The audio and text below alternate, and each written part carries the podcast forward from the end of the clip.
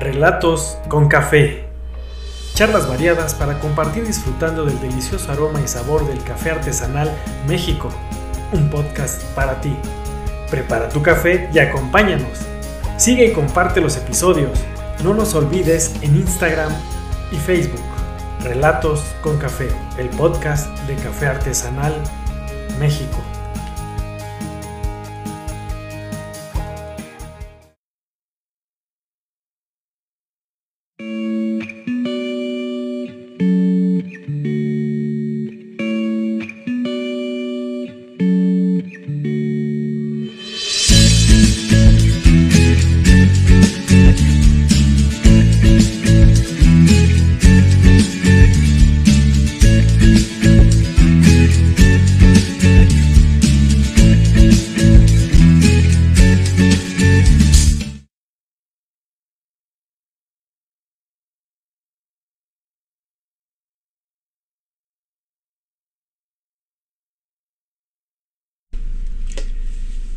Hola, ¿cómo están? A mí me da mucho gusto estar de nuevo con ustedes en esta tarde de sabadito, bien a gusto, una tarde pues la verdad eh, calurosa ya en esta parte, pues yo creo que pues, en esta parte del planeta iba a decir que del país, pero bueno ya toda, esta, toda esta zona pues ya está, eh, pues no digo que sufriendo los estragos de la primavera, pero pues sí con los beneficios de este clima que ahora tenemos y precisamente para los climas em, más calurosos ya saben que el café se acomoda para, para, ambos, ¿no? Hace frío, pues está bien calientito y todo, recién hecho. Y bueno, en este caso, pues tenemos la ventaja de contar con café frío.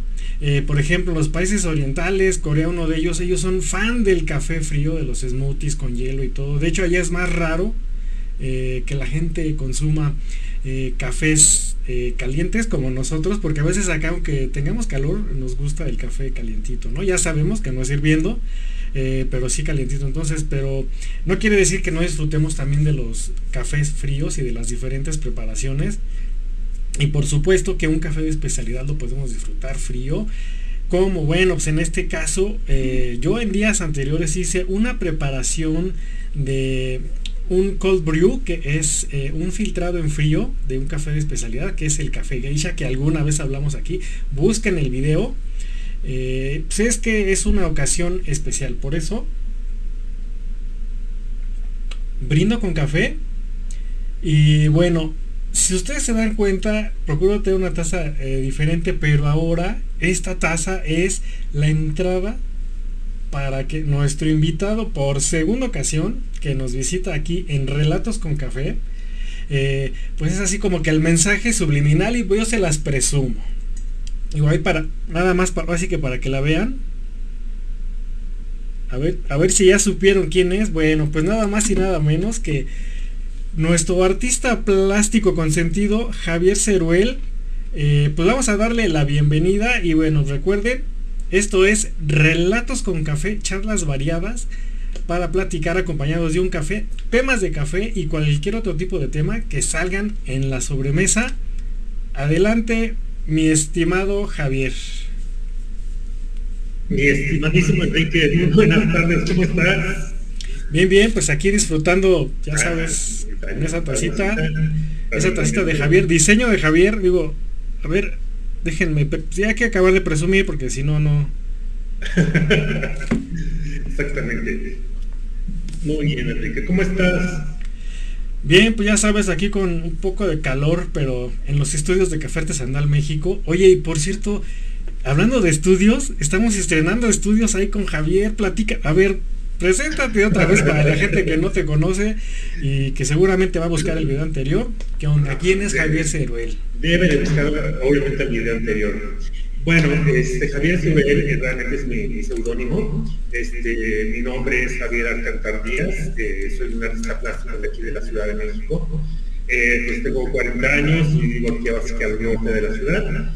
Y este, pues sí, efectivamente, ahorita están viendo aquí atrás es, es estudio. Este, ya aquí voy a estar trabajando toda mi creatividad, este, todo, toda mi inspiración. Eh, ya voy a aquí un espacio pues, prácticamente óptimo para, pues tanto para crear como para recibir a, a visitas que quieran ver como cuáles son los procesos de trabajo, cuáles son mis inspiraciones, que nos estemos, estemos echando una charlita muy amena, este, estén viendo mis pagos en exhibición. Y pues vamos, este, ahora sí que no, con, digamos, la ventaja de, tener este espacio es que la gente que eh, pues, le, gusta venir a cosas así, no tenga que estar esperando en una exposición, en una galería, un museo, este, que próximamente por ahí van a tener unas sorpresitas, pero simplemente ya les Javier no pude ir a tu exposición en tal lado, pero resuelve tu estudio para lo que quiero ver tal o cual obra. Ah, pues adelante, bienvenidos. Pues ya escucharon a, Javier, eh, estamos estrenando estudio, eh, por eso es que escuchamos ese eco así como que medio angelical, pero no te preocupes, se escucha muy bien y vamos a ver también si la, gente eh, nos dice si ellos también tienen, bien. Ah, bueno, vamos a, vamos a rápido hablando de, la, de, nuestros amigos. Saludos de Eliseo Olvera, saludos a todos, esperando con ansia esta charla. Perfecto, gracias Eliseo. Eh, y pues sí, efectivamente, pues aquí estamos en Relatos con Café, el podcast de Café Artesanal México y nuestro invitado, Javier Cero, el artista plástico. Eh, Javier, platícanos un poquito, digo, ya que estamos hablando del estudio, eh, sobre esta odisea, cuál es el concepto, ¿Cómo es que te decidiste a por fin tener un estudio galería, por lo que veo, tu espacio creativo, pero también para que la gente cuando, o así que para cuando la gente visite al artista plástico, esté en su ambiente, no solo, bueno, así lo veo en este momento, no solo la galería donde eh, se muestra la obra, sino es, se muestra la obra, pero en el ambiente real de trabajo, en este caso de Javier. Sí, exactamente, ¿no? Eh, pues sí, una odisea, fíjate que hace prácticamente 10 años cuando yo empecé mi, labor artística profesionalmente, este, sí tuve un, tuve un espacio, este, pues a mí me fue un poco improvisado ver esto, pero creo que sí, en, ese, en, ese, entonces estaba un poco grande o muy grande en, muchos aspectos, entonces sí tuve ahí unos, unos tropiezos, ¿no? Pero entonces ahorita digamos, ya volví a, agarrar vuelo y pues este, ahí vamos, vamos avanzando, ¿no? Eh, fíjate que eh, normalmente antes este, trabajaba yo en mi casa, eh, en, mi, habitación, y pues era bastante complicado porque empezaba, empezaba yo a trabajar ya cosas muy de mediano gran formato. Entonces era estar invadiendo otras áreas de ahí de, la casa, en este caso la casa de mis papás, estar invadiendo la sala, este, eh, preparar, eh, mover muebles para poder tener los lienzos este, en el suelo. Eh, entonces sí llegó un momento donde dije, bueno, ya me regresé yo a mi cuarto y prácticamente o entraba a mi cuarto o entraba mi obra, o sacar la cama para que pudiera este, poder seguir trabajando, ¿no? Entonces sí, sí, sí, tenía vislumbrado ese, pues realmente como esa meta de tener yo, yo mi propio espacio, este, pues tanto sea para pintar, para, tener todo el espacio disponible para pintar. Y ya, eh, pues yo creo que hace como unos tres años eh, visualicé esa idea. Dije, bueno, si tengo ese, ese espacio para pintar, pues estoy desaprovechando como otras dos, dos este, pues otros dos cuartitos que tengo aquí, la verdad.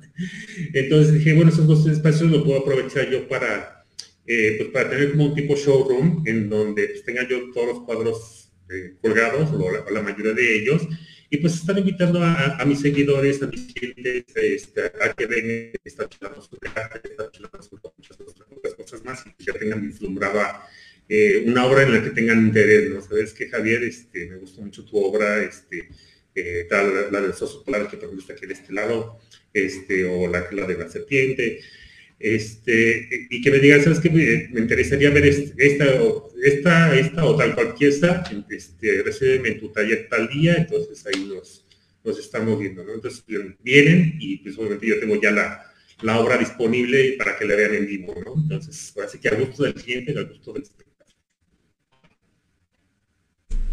eh, creo que mencionas algo bien importante porque creo que a la gente eh, nos gusta ver a las personas, especialmente a las que se dedican al arte, en su, en su hábitat creativo. Y esto es precisamente el espacio de Javier.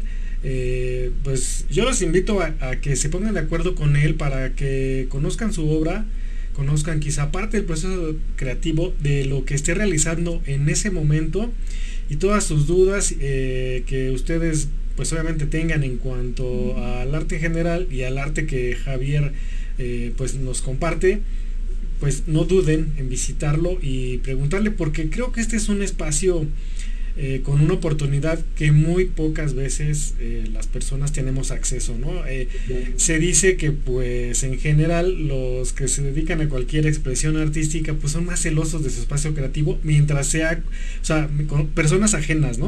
O sea, pueden estar compartiéndolo, sí, con mucho gusto con colegas o quizá su círculo muy, muy, muy cercano, pero no decir, oigan, pues qué onda, vénganme a ver, visítenme, yo quiero conocerlos, eh, quiero que me conozcan y pues es que vamos a, es que vamos a echarnos un cafecito, ¿no? Este, para, para disfrutar el, arte y pues sí, salud, ¿no? Digo, aprovechando.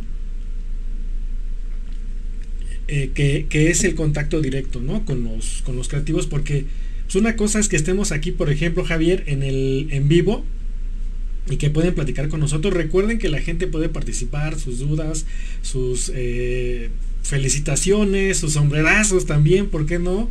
Eh, aquí nos los pueden compartir y con mucho gusto los vamos a estar leyendo. Entonces, eh, Javier, ahora, em, ¿cuánto tiempo dices que tienes en tu estudio? A ver, sí, dime.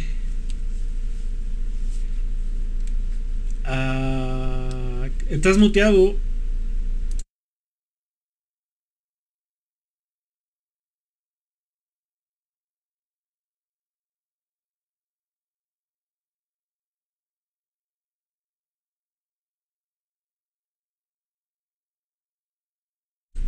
Ver, a ver, tú desmuteate porque te intento desmutear, pero no puedo. Ya. Ahí está, perfecto.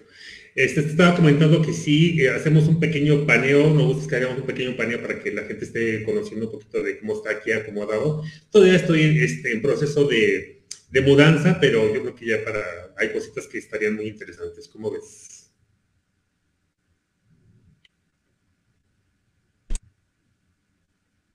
Muy bien, Javier.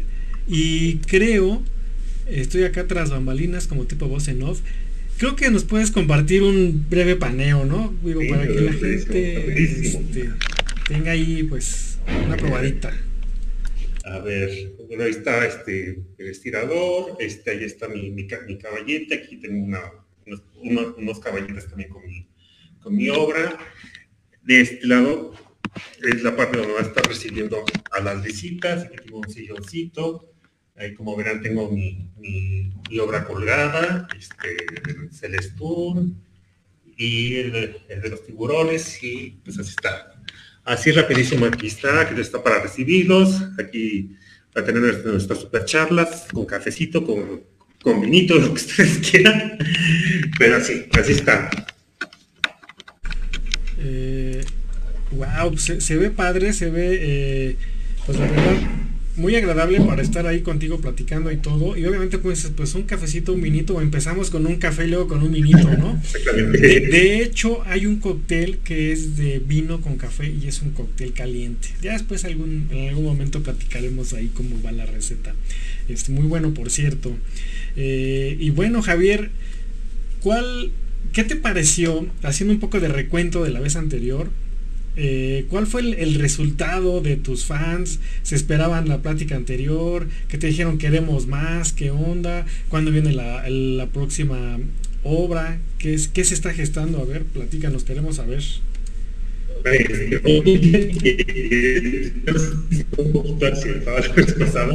pero sí, sí me dijeron, sí, me dijeron, ¿sabes? Este, eh, estuvo muy buena charla, eh, eh, vas a tener otra, por supuesto que voy a tener otra, estén ahí pendiente de mis redes sociales, los compartiendo la, Barbosa, entonces este, cuando me la mande yo se las mando a ustedes para que estén al pendiente. Este, ¿qué, qué se viene para, para próximamente? ¿no? Bueno, eh, para los que primera vez aquí me, conocen o me están conociendo, eh, hace, eh, ayer tuve una, tuve una charla en vivo este, en, mis redes sociales, precisamente con todos los eventos de, eh, todos los eventos de abril, Eh, pues lo que va a incluir este, promociones, este, tanto sea del día 22 de abril, ya ves que es el Día Internacional de la Madre Tierra, y este, eh, en, en, ese sentido tengo promociones en mi serie pictórica Yo Pequeño Ser, que es la, de la que vamos a hablar el día de hoy precisamente, y, em, y por ahí también estuve mencionando las promociones para el, para el, 10, de, para el 10 de mayo, ¿no? Entonces, eh, em, también tengo hoy, estoy en pláticas con una, para una exposición para finales de, de, este, mayo. Eh, em, pues no sé si, se convenga este, ahora sí que echar el spoiler, pero pues, vamos. Es para el Museo Sumaya, este, que está en San Ángel, la, la, que está en San Ángel, y pues por ahí me pasaron el contacto un, un amigo, entonces este, pues ahorita estoy en, pláticas para que me reciban el proyecto y pues andaremos por allá.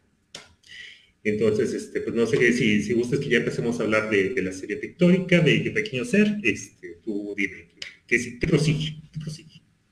Eh, claro que sí, Javier, nada más vamos a, a poner en mood a, la, a, nuestra audiencia eh, y obviamente vamos a abordar este tema, pero es ¿Por qué pequeño ser? Eh, ¿Cuál sería la introducción para este concepto? Y que la gente, bueno, ahorita veamos un poquito más a detalle de qué se trata. Ok, este, pues mira, Yo Pequeño Ser es una serie pictórica que se, está inspirada en la naturaleza. Eh, como vimos en, el video pasado, yo estoy manejando dos series pictóricas fuertes, por ejemplo, en mi serie de exposición, una que es eh, de los sueños a través de la acuarela y Yo Pequeño Ser. Nada más haciendo un pequeño recuerdo de por qué eh, hidromorfios, más que nada porque sí, está, sí, sí hay como un parteaguas, sí es como una, eh, un tema relacionado. ¿no? Eh, recordemos que hidromorfios, los sueños a través de la acuarela, trata sobre el subconsciente, sobre la interpretación de los sueños, y de cómo yo me empecé a en, todo, esta, en todo este aspecto de, del subconsciente y del, de la conciencia de la conciencia o conciencia humana, del crecimiento humano. Y todo, todo, esto, cómo me llevó a mí a, estar en temas de meditación, de budismo. Y a través de toda esta meditación, eh, de todas estas enseñanzas, de todas estas prácticas, cómo fui eh, empezando a conocerme a mí mismo. Eh, empezar a tener esa conexión o a través de la meditación con la naturaleza, con todo, lo que nos rodea. Y creo que, eh, fíjate que sucedió algo muy curioso, fíjate que a partir de mis primeras meditaciones, e, era empezar a tener contacto precisamente con, la tierra, con la energía, con lo que nos rodea, ¿no? Y, y empezar a voltear a ver a la naturaleza en ese, en ese estado como que contemplativo, eh, fue como una explosión de, de color y de sensaciones, ¿no? Yo considero la serie de pequeño ser eh, dentro del estilo pictórico impresionista. ¿Por qué? Porque el impresionismo trata sobre, eh, digamos, esta corriente de, de, la charla pasada, trata sobre cómo los artistas salían al, exterior eh, a tratar de captar en el instante la, las vivencias ¿no? de los cafecitos de, París, de Francia, los, los paisajes. Entonces, eso ocurrió prácticamente conmigo, ¿no? Pero eh, esto ocurrió cuando yo estaba este, eh, observando la naturaleza, observando los animales en su entorno, en su, en su hábitat. Eh, recuerdo mucho, por ejemplo, una anécdota de las que, bueno, lo comentaré un poquito más al ratito, pero ya fueron cosas que me empezaron a inspirar, por ejemplo, los, estos eh, eh, documentales de, de Nat de National Geographic. Era, era como si estuviera viendo otra cosa, vamos, eh, como que había un antes y un después de mis, de mis meditaciones, antes de, yo conocer las meditaciones y todo este, este rollo de, espiritualidad y de autoconocimiento, pues yo veía así y dije, ah, bueno, están los animalitos y sí, muy padres y todo el rollo, ¿no? Pero eh, ya, ya después de, estos rollos de meditación y empezaba a observar, eh, eh, prácticamente yo quedaba maravillado porque veía así como la, perfección de, la naturaleza, ¿no? O sea, aunque nosotros estuviéramos viendo un caos, como que la naturaleza realmente tiene ya un control sobre todo ese, caos, tiene un orden, tiene un ritmo, tiene una tiene un, este, un equilibrio, tiene una composición, tiene una armonía realmente impresionante. Entonces, eh, todas esas sensaciones, todos esos conceptos son los que yo trato de,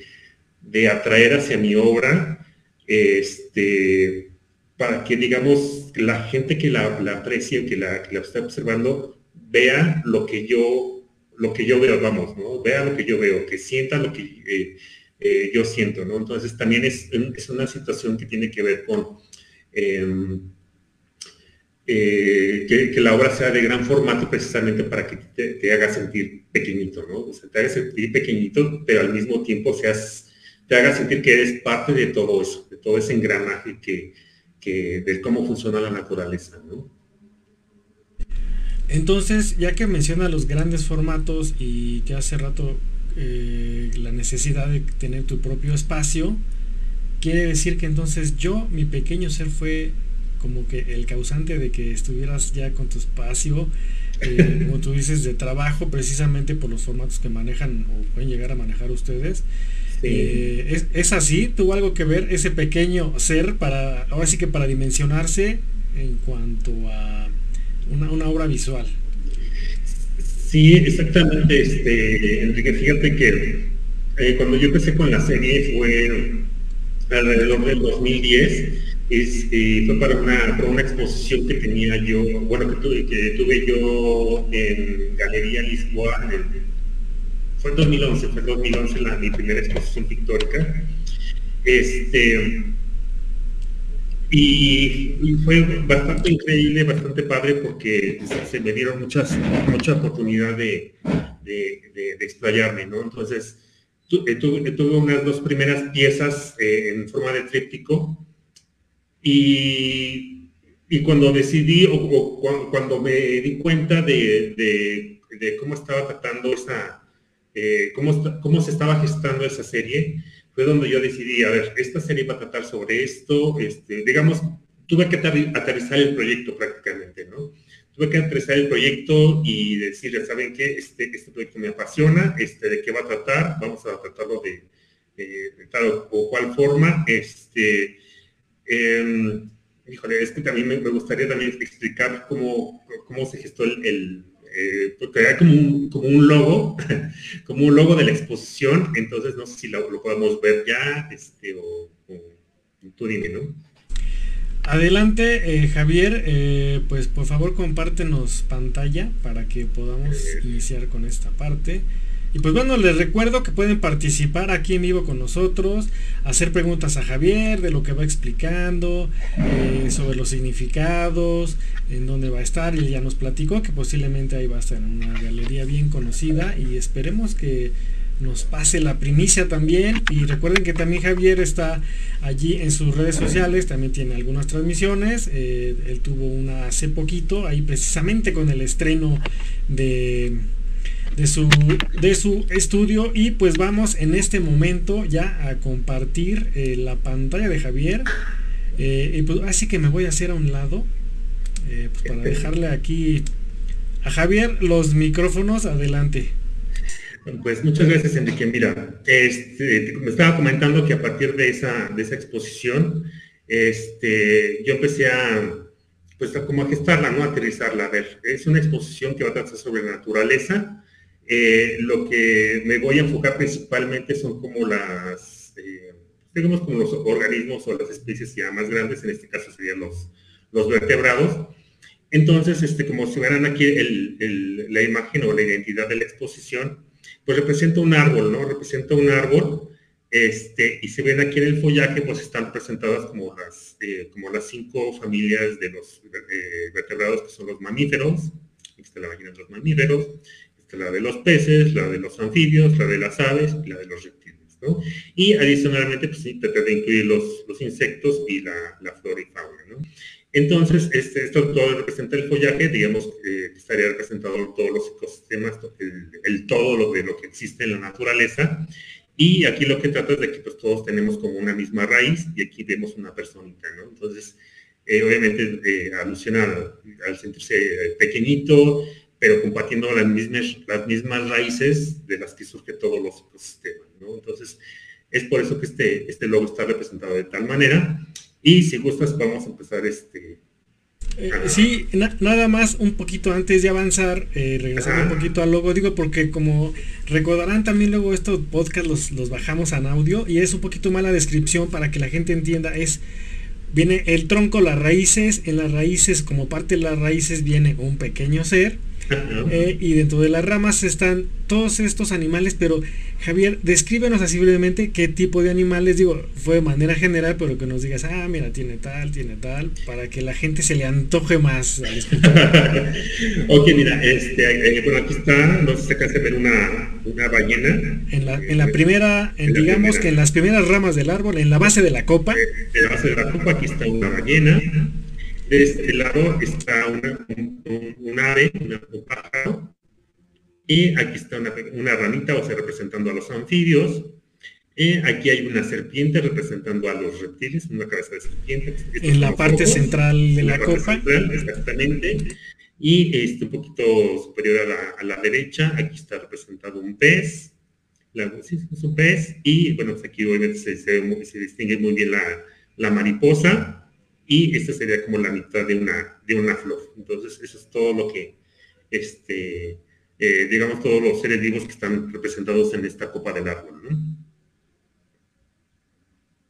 Adelante Javier, entonces digo, esto es para que pues eh, quien nos escuche nada más pues tenga un poquito ahí de, ese toque de, imaginación y pues a qué sigue Javier, vamos, vamos. Ok, bueno, vamos a empezar con mis dos primeras obras de la serie, que este se llama Océanos 1, es, este, es un tríptico.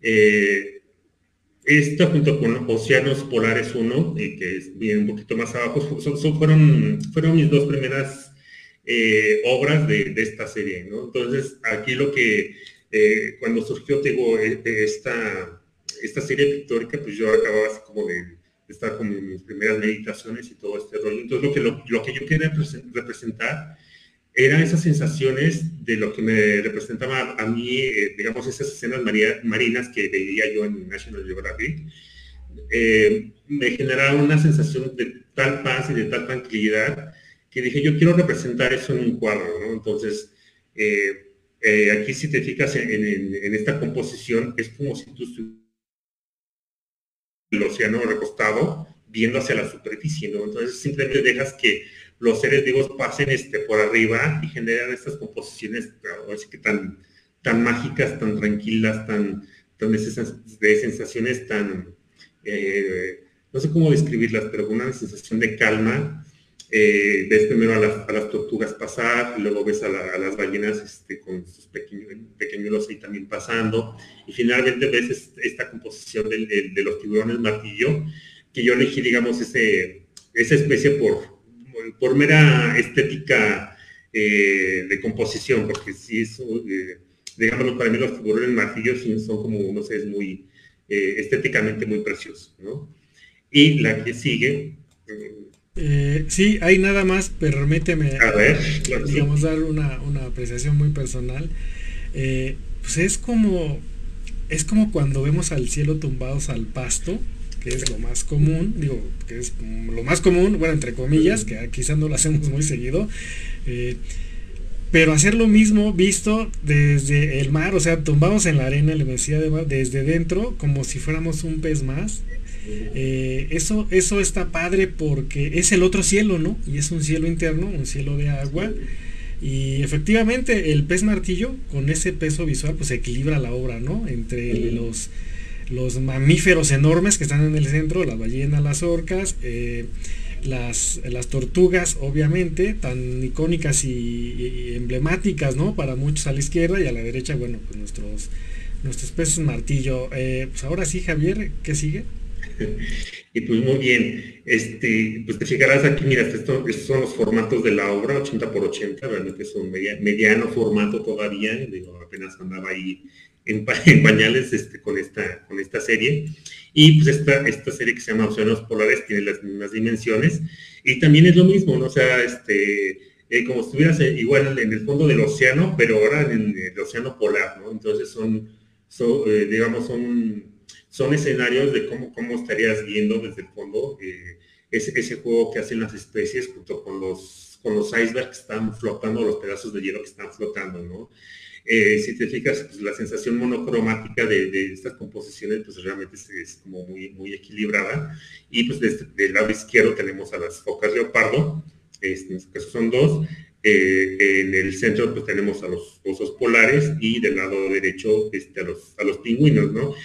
Em, que aquí, aquí sí me hicieron una observación em, en su momento porque, digamos, los em, las digamos que estas especies no comparten el mismo polo, ¿no? Entonces, los, osos polares son como muy este, eh, representativos del polo norte y las focas leopardo y los pingüinos, pues del polo sur, ¿no? Entonces, es, pero ahora sí que por eso decidí llamarlos simplemente océanos polares, ¿no? No, no, océanos árticos ni antárticos, porque ahí sí entraría en un como, ¿cómo se dice? Este, como en un problema geográfico. Eh, mira, creo que la observación, digo, es buena, pero en el caso del arte, pues el arte está fuera de convencionalismos, precisamente, ¿no? Finalmente tu obra es, o sea, es una obra sobre, o así que es obra de arte sobre el Ártico, ¿no?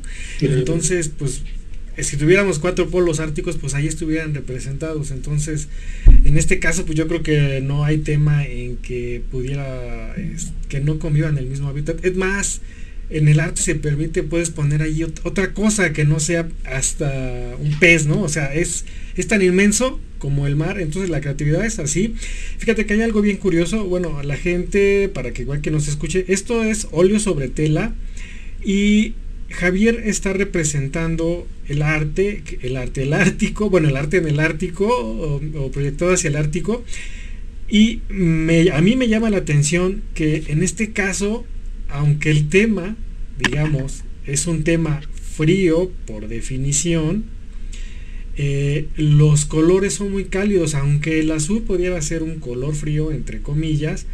Eh, Javier hace un juego y un alarde de su técnica eh, para cuando tú lo veas, pues sientas pues lo contrario a la frialdad de lo que es en, la realidad de estos hábitats. Digo, ahí sí ya nos podríamos hacer la referencia exacta, ¿no?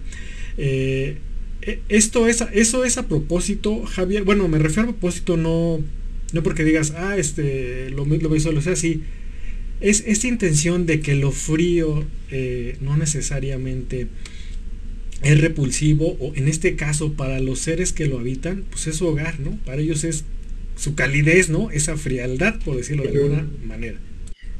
Sí, exactamente, es, este, totalmente intencional. Eh, digamos, obviamente son, seres vivos adaptados a, ese entorno y prácticamente su, su modo de vida, ¿no? Entonces, eh, lo que nos queda pensar es, es de que simplemente, eh, como bien dices, no, no, no, sea totalmente frío, que, que esté falto de vida, ¿no? O sea, es darse cuenta que eh, inclusive en las condiciones más inhóspitas este, hay seres vivos coexistiendo y hay seres vivos que este, pues, inimaginables, vamos a decir, ¿no? Entonces también lo que da aquí un, poquito este, de, calidez, como lo estás mencionando, pues yo creo que es un poquito la composición de cómo están los, los, seres vivos que tienen ese, ese movimiento, por ejemplo, el de, los osos eh, eh, me ha sido muy característico y muy mencionado por, de la gente que lo observa, porque pues es, esa danza que como están haciendo los osos eh, nadando de, por debajo del agua. Entonces, eso es lo que, ese movimiento les da cierta sensación de calidez, ¿no? Entonces, esa sensación de, este, no sé cómo, cómo me fue la palabra, pero eh, es llamar esa calidez de, saber que hay, hay vida en, en, esos, en esos parajes. Y fíjate, en los osos, eh, porque a veces a simple vista no, no, de repente uno nota que están, que no están, que están allí los osos. Pero aquí me recuerda un poquito a, tu obra anterior, ¿no? Donde el arriba y el abajo, las dualidades, los contrapuntos, digo, es como que ese dejo, ¿no? De que hace referencia posiblemente a, esa otra parte de la obra. Javier, eh, ¿es así o nada más estoy inventando? No sé, efectivamente tiene, este, como te, como te comentaba, estas dos fueron mis primeras obras, entonces las dos como que quería que, como que representaran lo mismo, sentir esa tranquilidad que uno siente estando en el fondo del océano. Este, tengo otras obras también planeadas este, así desde el, desde el fondo del océano, precisamente con la, con la misma intención. Este, pero eso ya es como, va, para después, están, están en planes esas, esas composiciones. Ok, pues adelante y pues saludos eh, de Janet Dorantes, Javier. Pues gracias por estar aquí con nosotros. Bienvenida, bienvenida. Escriban, escriban. Escriban, escriban. Este, si, hay algún otro comentario por ahí, ahí de los. Pues eh, de, de, momento no, porque fíjate que, bueno, eh, la gente que por lo regular nos sigue, nosotros entramos un poquito más tarde, a las 7 de la noche. Entonces posiblemente agarramos a muchos en tránsito en la comidita, pues sabemos que es fin de semana, pero lo importante de las redes sociales y de estos medios es que pueden disfrutar una y otra vez del Relatos con Café y por supuesto de la visita virtual aquí al estudio de Javier, la vez que quieran y también en Spotify. Entonces, nosotros con las personas que estén aquí es igual. Muy bien.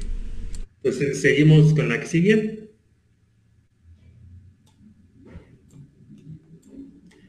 A ver. Híjole, esta. Mira, esta obra eh, se llama El sótano de las golondrinas. Le voy a dar un poquito son menos, como para que se de todo. Sí, para que se aprecie un poquito. el... Ahí el famosísimo sótano de las golondrinas en San Luis Potosí, eh, lugar paradisiaco también, ¿no? Este, quizá no tan promocionado, pero casi a San Luis Potosí lo relacionamos con desierto, sí tiene una parte de desierto, pero esta parte, digamos que de, mm, pues selvática, por decirlo así, es, es impresionante. Sí, exactamente, la parte de la Huasteca tiene una vegetación impresionante tiene unas cascadas increíbles. Este, fíjate que esta, esta es una pequeñísima reseña de, esta obra. Esta obra ya, bueno, ya, no, ya no fue parte de mi primera exposición, este, pero fue una obra que yo decidí hacer, este, digo, en este afán de, representar a la naturaleza y todo esto.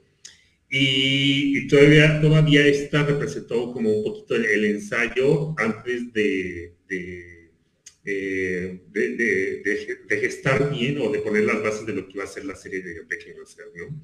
Esta obra, en, un principio, eh, yo me basé en, fotografías eh, que vi en internet y pues, también precisamente con la misma intención de qué pasaría si uno estuviera desde el fondo de la caverna viendo hacia la, hacia la salida del, de la misma, ¿no? Porque si, si, para los que no saben, el sótano de las golondrinas es una, una, una caverna, pero que está en, en, formato vertical hacia abajo tiene la misma altura de la, de la torre latinoamericana, más aproximadamente.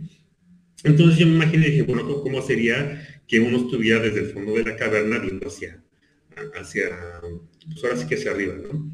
Eh, en ese momento me empecé, a, yo a, imaginar cómo se vería más o menos y llegué a un primer, a un primer acercamiento que, este, híjole, creo que ese, no lo tengo aquí en la mano. Mm, no se lo tengo aquí en la mano.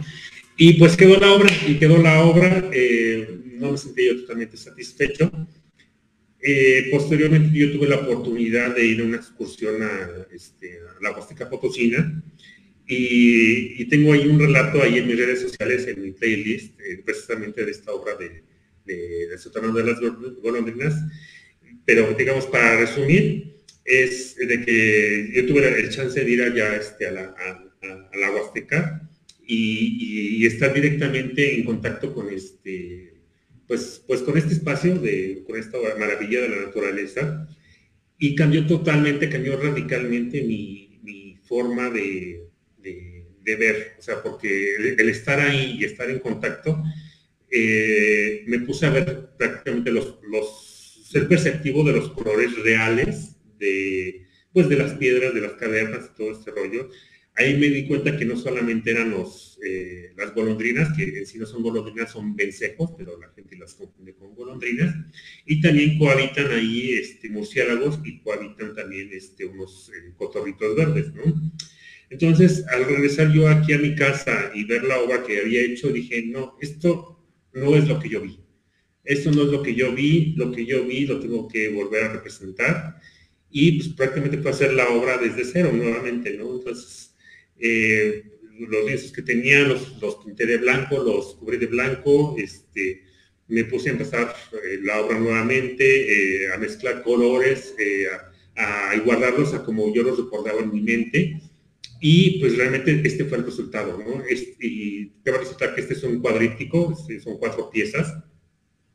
Y es muy interesante porque sí quedé yo muy, muy, satisfecho porque realmente representa lo que, lo que yo vi, ¿no? casualmente también ahí en el lugar me dieron como un videito este, para eh, eh, pues eso era un DVD, con todas las, maravillas de la Huasteca, entre ellas el, sótano, y venía una parte donde sí hay una grabación de cómo se veía desde el fondo hacia arriba, ¿no? Entonces, prácticamente lo que estamos viendo ahí la, la obra es lo más acercado a la realidad de la caverna, ¿no? Y está todo este, si, se fijan, están como que los, las aves azules representan a los vencejos, golondrinas, entre comillas, y, los, los, verdes que están este, contrapunteados representan a los cotorritos. Si se fijan, están haciendo como un remolino. Literalmente, literalmente, Enrique, déjame decírtelo, que las aves hacen ese remolino cuando salen en las mañanas a buscar su alimento. ¿no? Y eso se mostró en el video. Cuando yo vi eso en el video dije, no, wow, es, increíble, es maravilloso. Eso lo tengo que representar yo en un cuadro eso tiene que ser representado en este cuadro y está tal cual plasmado en este cuadro, este Enrique.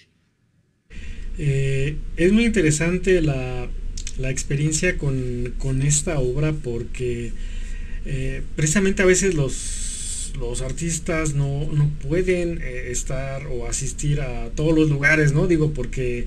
Pero eso no significa que uno pueda hacer una representación, que fue lo que hiciste al, al inicio.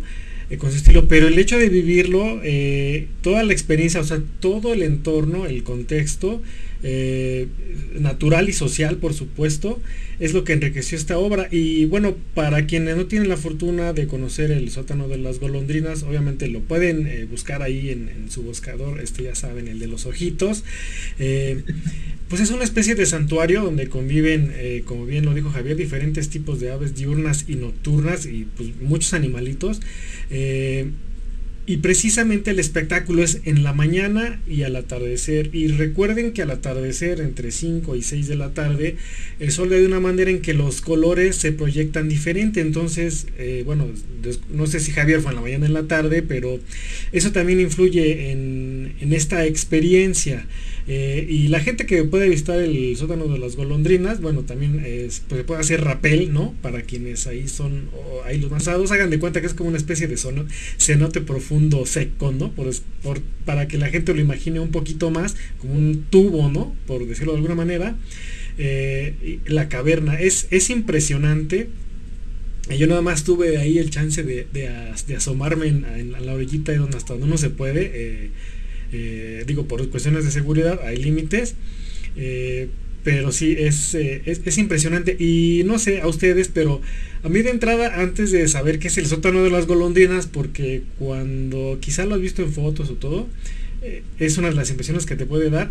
También sabes qué se me imagina Javier, no sé si alguna vez te lo han comentado, es un diente de león, pero así medio, medio entre el atardecer y ese momento en que se van a soltar las, pues no sé, los petalitos del diente de león, ¿no? Es, esa bolita como que parece algodón, pero con colores, ¿no? Digo, a mí de repente eso me parece, ya obviamente un diente de león más estilizado, pero de repente cuando lo empiezas a ver dices, no, o sea, espérate tantito, esto es, este, no es un diente de león, es el sótano de los golondrinas, y Javier, eh, ahorita en lo que pasamos a la obra siguiente, bueno, en caso de que ya siga, o vamos a comentar de lo que nos están ahí poniendo las nuestro nuestro respetable telate.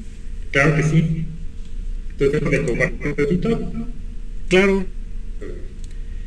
Aquí estamos de nuevo. Bueno, eh, felicidades al artista Javier Ceruel. Eres un, es un trabajo realmente impresionante de liceo. Saludos de Francisco Mérida.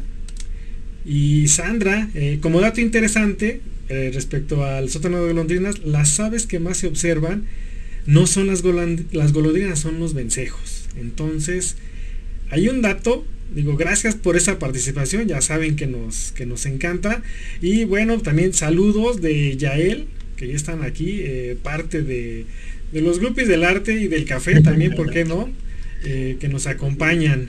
Y ¿cuál ha sido de, lo que, de las obras que nos has mostrado ahora, Javier, bueno, hasta ahora, la que mejor reacción ha tenido en cuanto a expresiones, la que te dicen, oye, este, esto no me lo esperaba, ¿no? ¿Cuál ha causado eh, mejor, mejor impresión? Pues la que ha causado mayor furor eh, ha sido precisamente la de los océanos, donde están las ballenas, tortugas y tiburones martillo. Esa en primera instancia, y yo creo que la, de sótano de las golondrinas, más que nada por la, por la historia que, eh, la anécdota que, me, llevó a hacerla, ¿no? te, comentaba que en un principio la, la hice este, de hecho, ahí, bueno, en mi playlist de, YouTube viene todo el video completo de, cuál fue la inspiración. Ahí viene, una imagen de cómo era antes.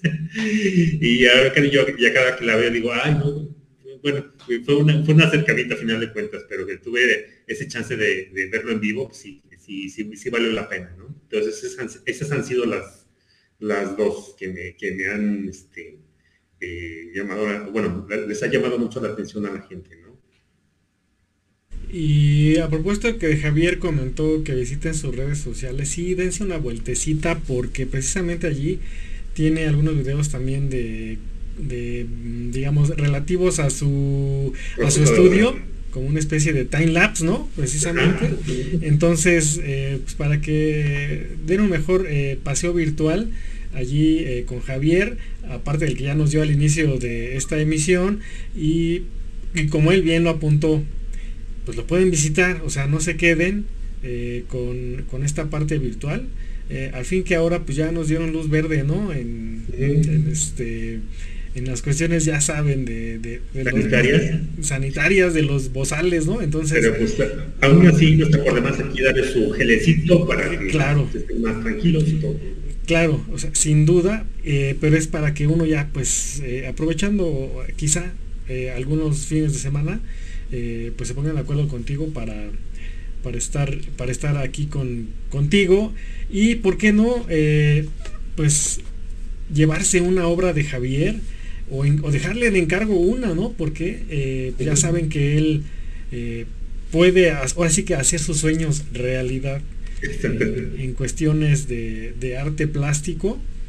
Y bueno, recapitulando un poco para la gente que eh, no ha visto el otro video, eh, ¿qué es el arte plástico, Javier?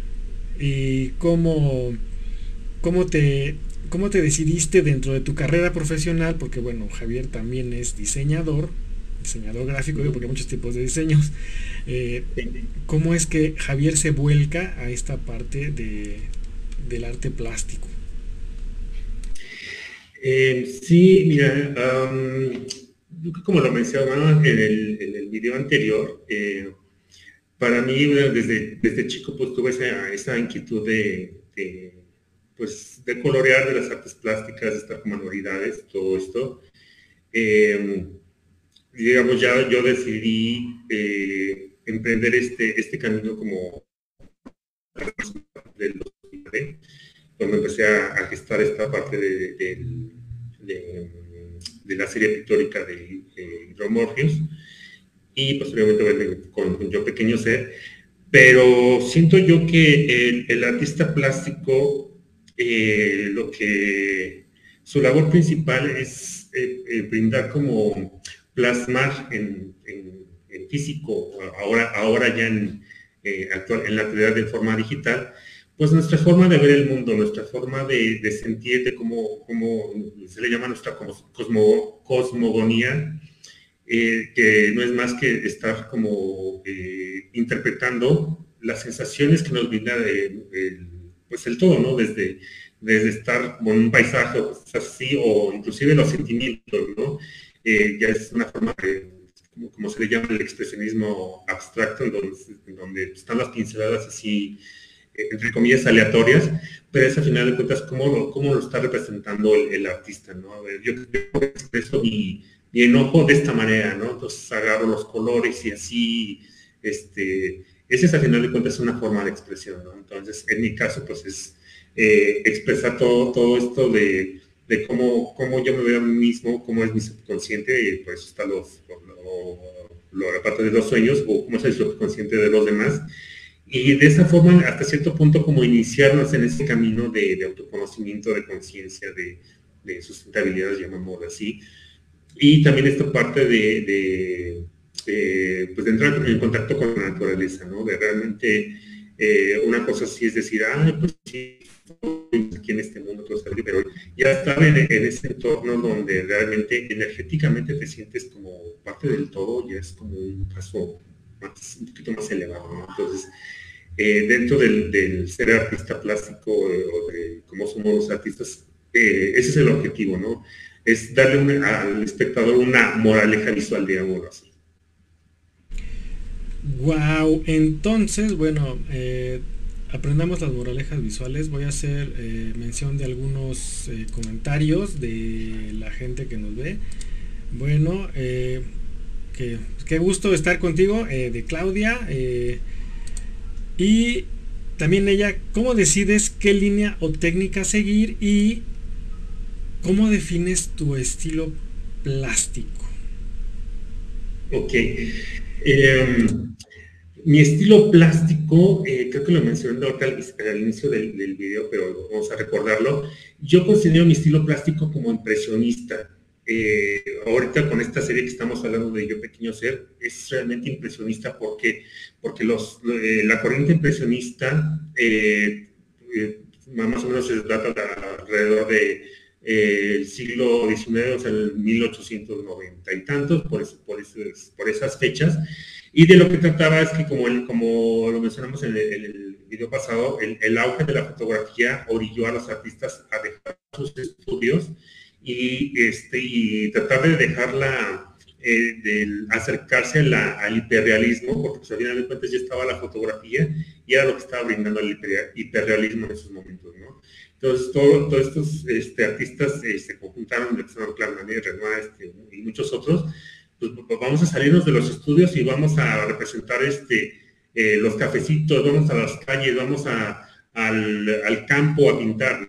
Entonces, era impresionismo porque ellos llegaban, se postraban ahí afuera del cafecito y era la impresión que les generaba ciertas escenas, ¿no? De, de 8 de la mañana a 8 y media de la, media de la mañana, o sea, tenían media hora literalmente para pintar y para representar lo que estaban lo que estaban viendo, ¿no? Entonces, eh, esto trasladado a, lo que es mi obra, pues, es, lo que me genera, ¿no? Eh, comentaba que mis, inspiraciones, pues luego son fotografías, son los, em, ¿cómo se llaman? Los documentales de, National Geographic, que veía las escenas, por ejemplo, de, del fondo de los océanos, y dije, yo quiero representar eso, o sea, yo quiero representarlo de la forma que yo lo veo, de las, de las sensaciones que me está generando a mí en este momento. ¿Cómo decido, bueno, la otra pregunta, este, Enrique, eh, ¿cómo decido qué técnica usar o qué era?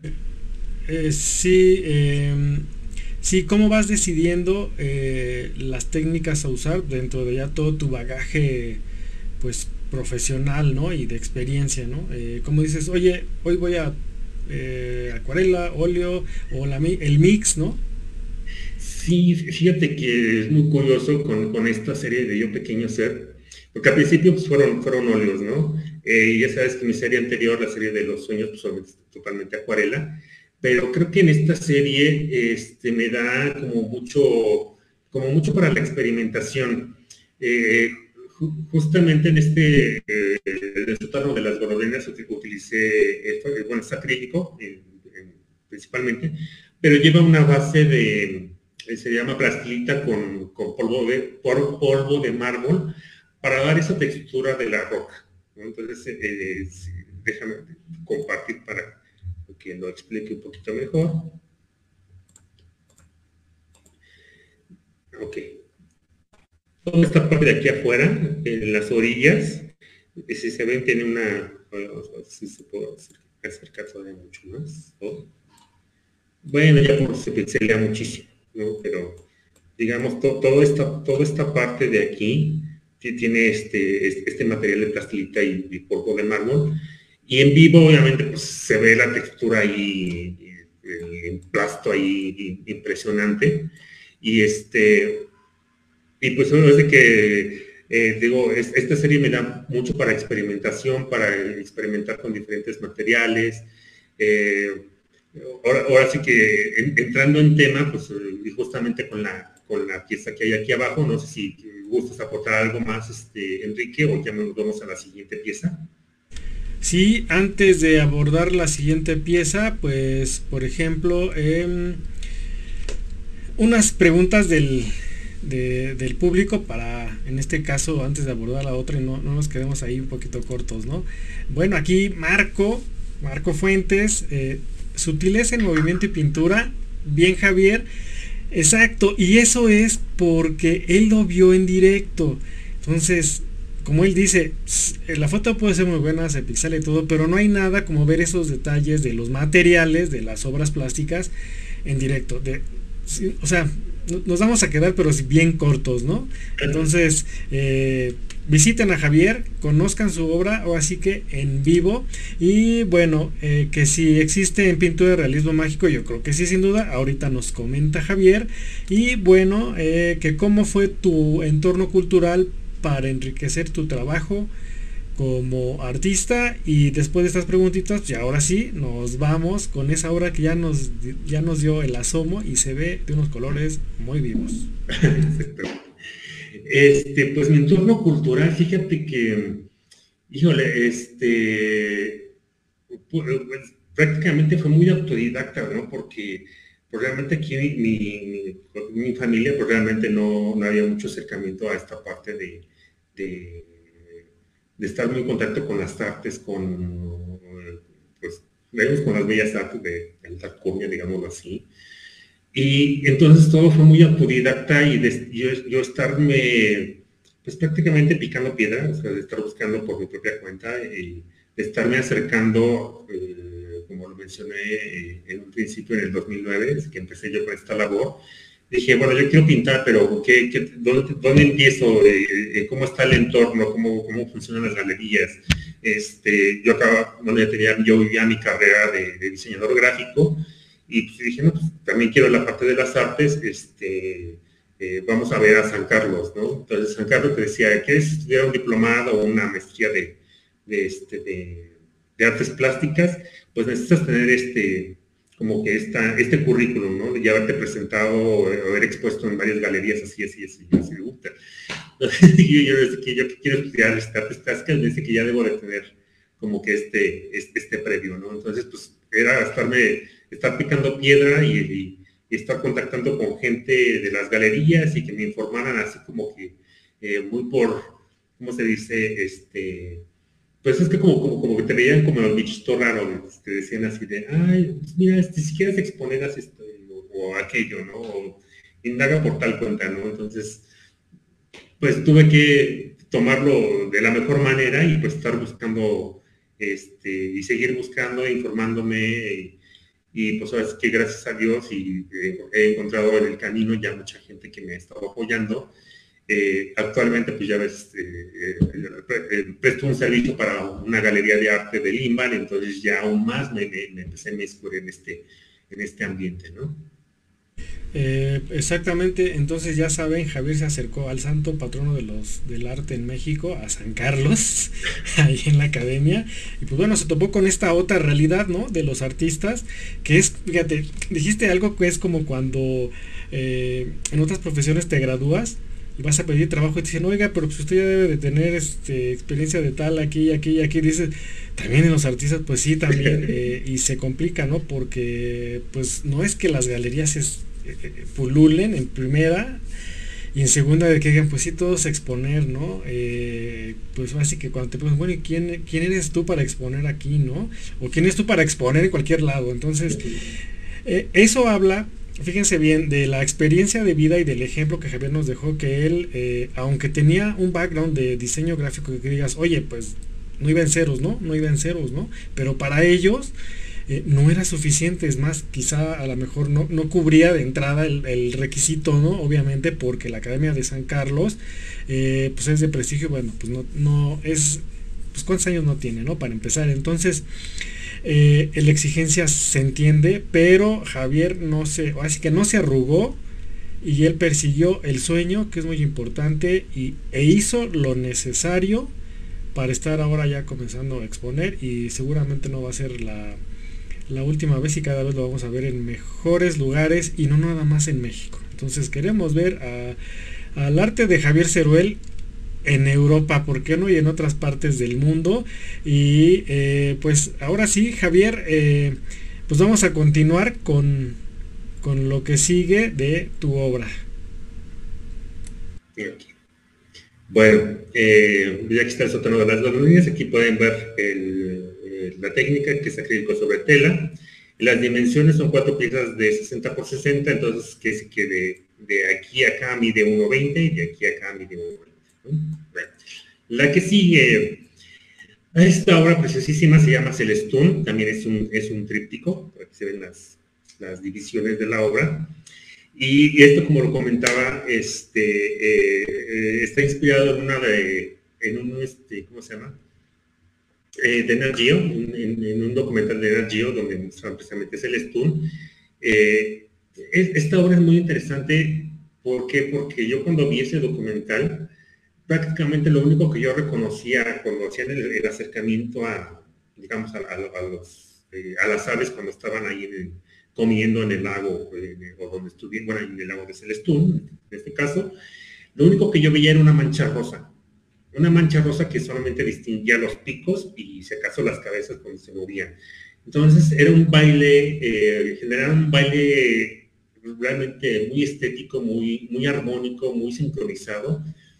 Y yo en mi mente, eh, en mi mente y en mi corazón decía, este, ¿cómo, cómo seres eh, o cómo es, ese panorama que parece tan caótico es al mismo tiempo tan armónico? ¿Cómo pueden tener esa sincronía? ¿Cómo pueden tener este...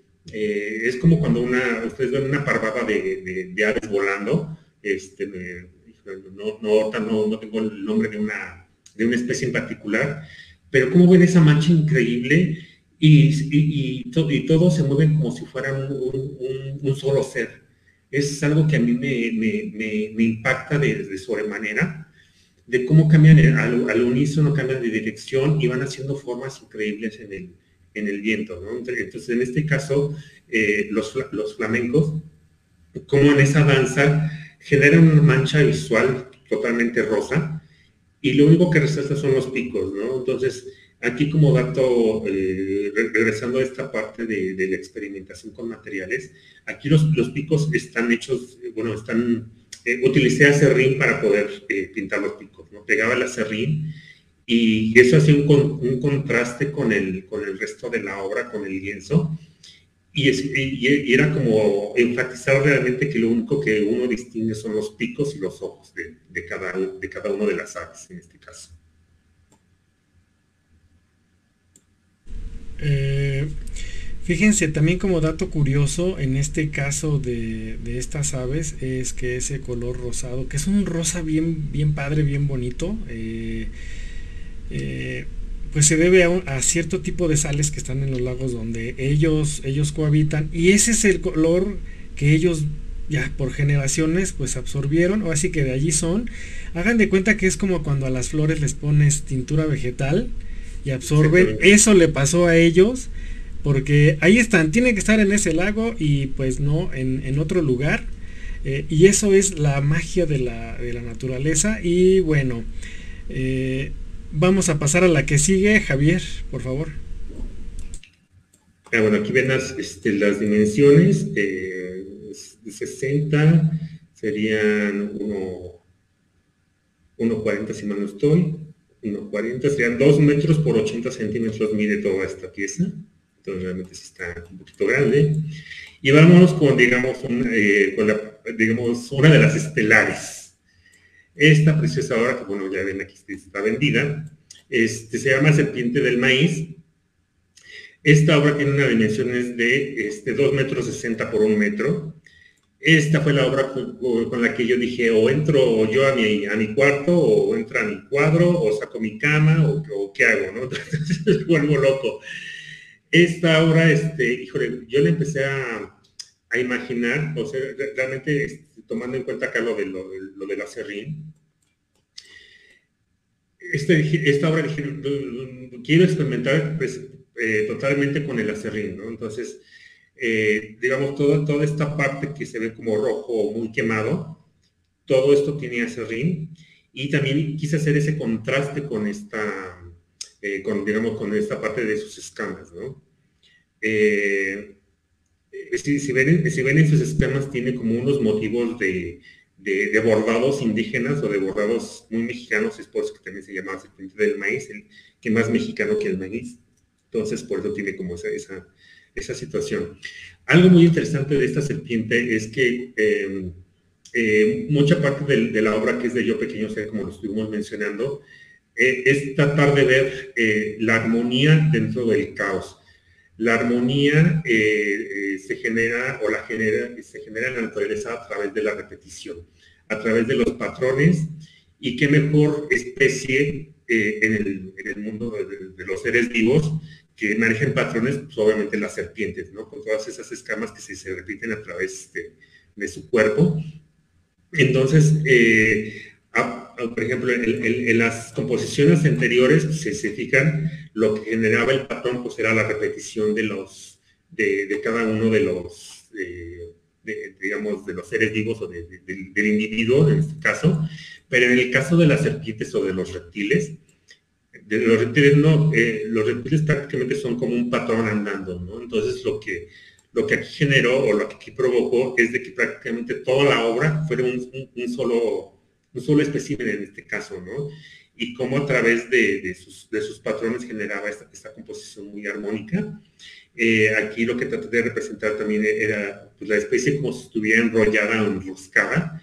Y algo que a mí me ha llamado de las serpientes, por ejemplo, en este caso, es de que si se ponen como, eh, como visualizarlas a veces como sin, eh, digamos, sin el temor de, de, ser lastimado o cosas así, a mí lo que me pasaba es de que veía simplemente el patrón repetido y repetido y repetido y repetido y decía, ¿dónde está la cabeza? No, encuentro dónde está la cabeza del, animal, ¿no? No, lo encuentro.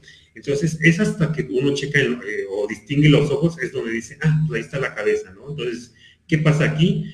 Que los, los ojos de, de esta serpiente tienen que ser totalmente en el, en el tono opuesto. Entonces, para que digas, ahí están los ojos, ahí está su cabeza. Voy a hacer algunas, em, digamos, descripciones para cuando la gente que va a escuchar esto, que no tenga, bueno, que se pierda de momento la fortuna de ver la obra, o no solo en directo, claro, pero también en nuestros videos, las veces que quieran, ya saben. Eh, la obra de los de las aves, de los flamingos y en este caso de la serpiente, para que la visualicen un poco, son obras rectangulares de gran formato y eh, están en close-up digo, para que la gente tenga un poquito más idea, en acercamientos, los acercamientos centrales, eh, para que vean, en este caso en los, los flamencos vemos eh, todo lo que son las, las cabecitas como una especie de, rompecabezas y en la serpiente igual vemos, hagan de cuenta como él decía, es la rosca, pero es la cabeza de la serpiente en medio de la rosca como agachando pero viendo de frente, ¿no? Eh, espero que esta descripción pues también les ayude a la gente porque eh, el color de la serpiente es un... Bueno, es difícil describirlo en la cuestión del video porque obviamente ya viéndolo directo eh, cambian los tonos, pero es un, rojo, rosa, magenta, algo así muy intenso. y los ojos de la serpiente que bien decía Javier que contrasta son como una especie de esmeraldas, pero no son unas esmeraldas vivos. algo así semejantes entre esmeralda y la hoja de, de, los árboles como de los ficus, ¿no? Algo así medio así medio no tan fluorescente, pero esto lo describo para que la gente vaya haciéndose una imagen mental de lo que puede encontrar en el arte de Javier. Y por cierto, es pues la obra emblema de esta taza que hizo el favor pues de Javier eh, una vez que nos, que nos saludamos ahí en una expo, pues bueno, miren. Bien, ahí está y es la, obra emblema. Digo, la verdad la taza está muy padre. Este, pues también ahí las pueden conseguir con Javier las tazas de, sus obras, ¿no? Digo, para que no nada más las vean con nosotros y disfruten ahí de su café y su, y su bebida favorita. Vamos a ver, a ver, a ver. Ah, miren, esa es precisamente la de los flamingos. A ver, deja pongo para que Ahí está. Así que para que las... Ahí nomás, ¿no?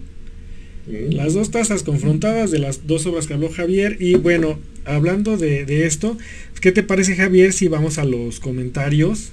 la gente que está participando y pues la verdad, muchas gracias de estar compartiendo este espacio con nosotros. Ya saben que a nosotros nos encanta leer sus comentarios, eh, convivir con ustedes de manera virtual eh, en estas eh, charlas variadas de café, en el podcast de Café Artesanal México, Relatos con Café. No se olviden, estamos en Facebook, en Instagram y también en Spotify con playlist y por supuesto las versiones en audio de estos podcasts. bueno. Eh, vamos a ver rápido. Ah, hablando eh, de que la obra de, en este caso de la serpiente, está vendida, vienen dos preguntas a propósito, y la voy a poner. Es una pregunta incómoda. ¿Vivir del arte sí da para vivir bien? Y la otra que estaría ligada es cómo sobrevive un artista como tú en una sociedad que no valora a los artistas, pues desafortunadamente. Este, creo que entiendo que es Francisco Medina, ¿no? Este, sí se vive, o sea, sí, se vive, pero pues, que hay, que aprender cómo, hay que aprender cómo, ¿no? Entonces, em, fíjate que eh, si un artista, yo creo que si no tiene visibilidad o no aprende a ser visible, eh, no, no puede generar, no puede generar ingresos, no puede generar este, eh, venta de obra, ¿no? Y se da mucho entre los artistas de que, ah, no, este, este arte es solamente para mí y es para mi y todo este rollo y, tengo este, este cuadro aquí guardado y nadie lo va a ver porque me da pena, porque siento que no soy súper artista. Son muchas cuestiones ahí que influyen, este, Enrique. Entonces, fíjate que eh, eh, para los que me siguen en mis redes sociales, en enero estuve yo publicando un video donde precisamente estaba tomando yo dos cursos estos cursos precisamente tienen que ver con eh, cómo, cómo generar un sistema de ventas o un, sistema donde me permite realmente vivir del arte. Entonces, hay muchas, eh, eh, he estado aprendiendo muchas herramientas en mis dos cursos, uno, uno tú ya lo conoces, este, este Enrique que tomé con, este, con Juan Carlos, con Juan Carlos Gómez, este, de el despertar de mi conciencia y cómo, cómo vivir del arte o cómo vender el arte. Y, este, y, pues ahorita también respondiendo a Francisco, pues es cómo, cómo sobrevivo, pues ahorita realmente tengo afortunadamente la, la carrera de diseño, que es, digamos, de donde yo he estado este, pues, generando ingresos y que pues, también me permiten eh, invertirle un poquito también a, a, mi parte artística, ¿no? Pero sí, ya es, estoy ahorita en proceso precisamente de, de, generar esa sinergia tanto de diseño como, como en arte y, realmente aprender muchas habilidades, muchas herramientas que, que me, me permitan eh, tener eh, o generar ingresos más, eh, más rentables, más, más constantes dentro del arte. Pero sí, de que se puede, se puede. Eh, pues ya escucharon a Javier, hay que lograr la visibilidad y precisamente las redes sociales son importantes para eso. Eh, Javier, eh, digamos, ya las tenía, pero tuvo que montarse o replantear o más bien hacerles un refresh a el concepto de cómo él se estaba promocionando, porque aquí ya la palabra es promoción, no solo es mostrar. Eh, en las redes sociales. Y pues bueno, gracias a esto pues tenemos a Javier ahora con los timelapse de su estudio y todas las obras que ven y seguramente vendrá mucho más material gráfico. Y obviamente pues Javier como todo un eh, diseñador gráfico pues tiene la creatividad a flor de piel. Entonces seguramente eh, nada más es cosa de tiempo porque bueno también requiere su tiempo esto de los contenidos en redes sociales. Y bueno ya lo escucharon de él. Y vamos a seguir con otras preguntas. Nos pregunta Claudia, eh, que a quién admiras como artista plástico y quién te ha servido como inspiración para crear. Ok, em, eh, ¿a quién admiro como artista plástico? Em, pues obviamente como, como lo estaba mencionando, que soy eh, muy del estilo impresionista, cómo no seguir a Claude Monet, o sea, Claude Monet para mí es el, top de a quién seguir. en el caso del surrealismo, este, pues, obviamente Remedios Varo, Remedios Varo también es como mi, top, y eso que me falta es como conocer eh, inmiscuirme un poquito más en su estilo de obra, en sus significados. Eh, algo que a través del tiempo he estado descubriendo nuevas cosas de Remedios Varo y, que me faltan todavía por conocer, digámoslo así. Y esos son como eh, de los de antaño, esos serían, serían los de, las personas que, que, que, admiro. ¿no? En la actualidad, artistas contemporáneos que sigo mucho, uno se llama Sherlock Polo, eh, me gusta más que nada su plasticidad en cuanto a la representación de la figura humana, eh, más que nada cómo, cómo se dirige, cómo experimenta con las formas, con, con las manchas que, eh, manchas que genera dentro de, su, de, su, composición y que al final, al final da un resultado realmente que es una composición de, de una figura humana bien hecha. Hay otra persona que este, es, un, es un oaxaqueño, no es este, Toledo, es este eh, Javier, que se llama Javier. Eh, no, eh, eh, yo no soy oaxaqueño. no, me acuerdo, muy bien el nombre, pero es un artista oaxaqueño y he, querido yo visitar su estudio. Ha tenido muchos este, como talleres que, presenciales que, he querido tomar o que quiero visitar inclusive su estudio, pero por X y razón no se ha dado. Y esas son como que mis, mis cuatro mis, cuatro bases, digámoslo así. Este, a ver, pásame la, siguiente pregunta que era... Bueno, en este caso eh, va a ser un comentario de lo que estamos mencionando de la serpiente, que efectivamente siempre está presente en el misterio y mística de México, razón por la cual Javier la tomó de inspiración. Y a propósito del comentario de que si se vive o no del arte, eh, pues Francisco, eh, él nos, comenta que, que quiere decir que solo los buenos artistas sobreviven con el arte. Es cierto, o sea, porque conocemos que hay una parte comercial, pero es un poquito de polémica que estaría, estaría interesante abordar, Javier. Sí, bueno, ahora sí que más que nada, ¿a qué le llama Francisco un buen artista? ¿No? Entonces, ese es, ese es de entrada como que el triángulo, ¿no? Eh, yo, yo lo que he visto eh, actualmente, por ejemplo, hay un, artista que se llama Enrique Chiu. Eh, yo creo que el, mira, a mí en lo personal, Enrique Chiu, yo lo sigo en Facebook, pero a mí su,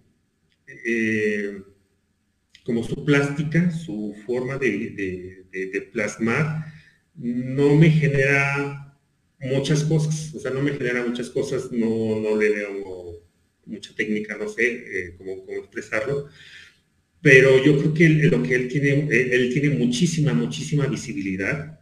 Eh, él se ha hecho muy visible, se ha hecho muy viral, se ha hecho eh, muy social porque se ha miscuido en labores sociales principalmente, ¿no? Entonces, él su, su estandarte es un mural que hizo en, este, en, la, en el, ¿cómo se llama?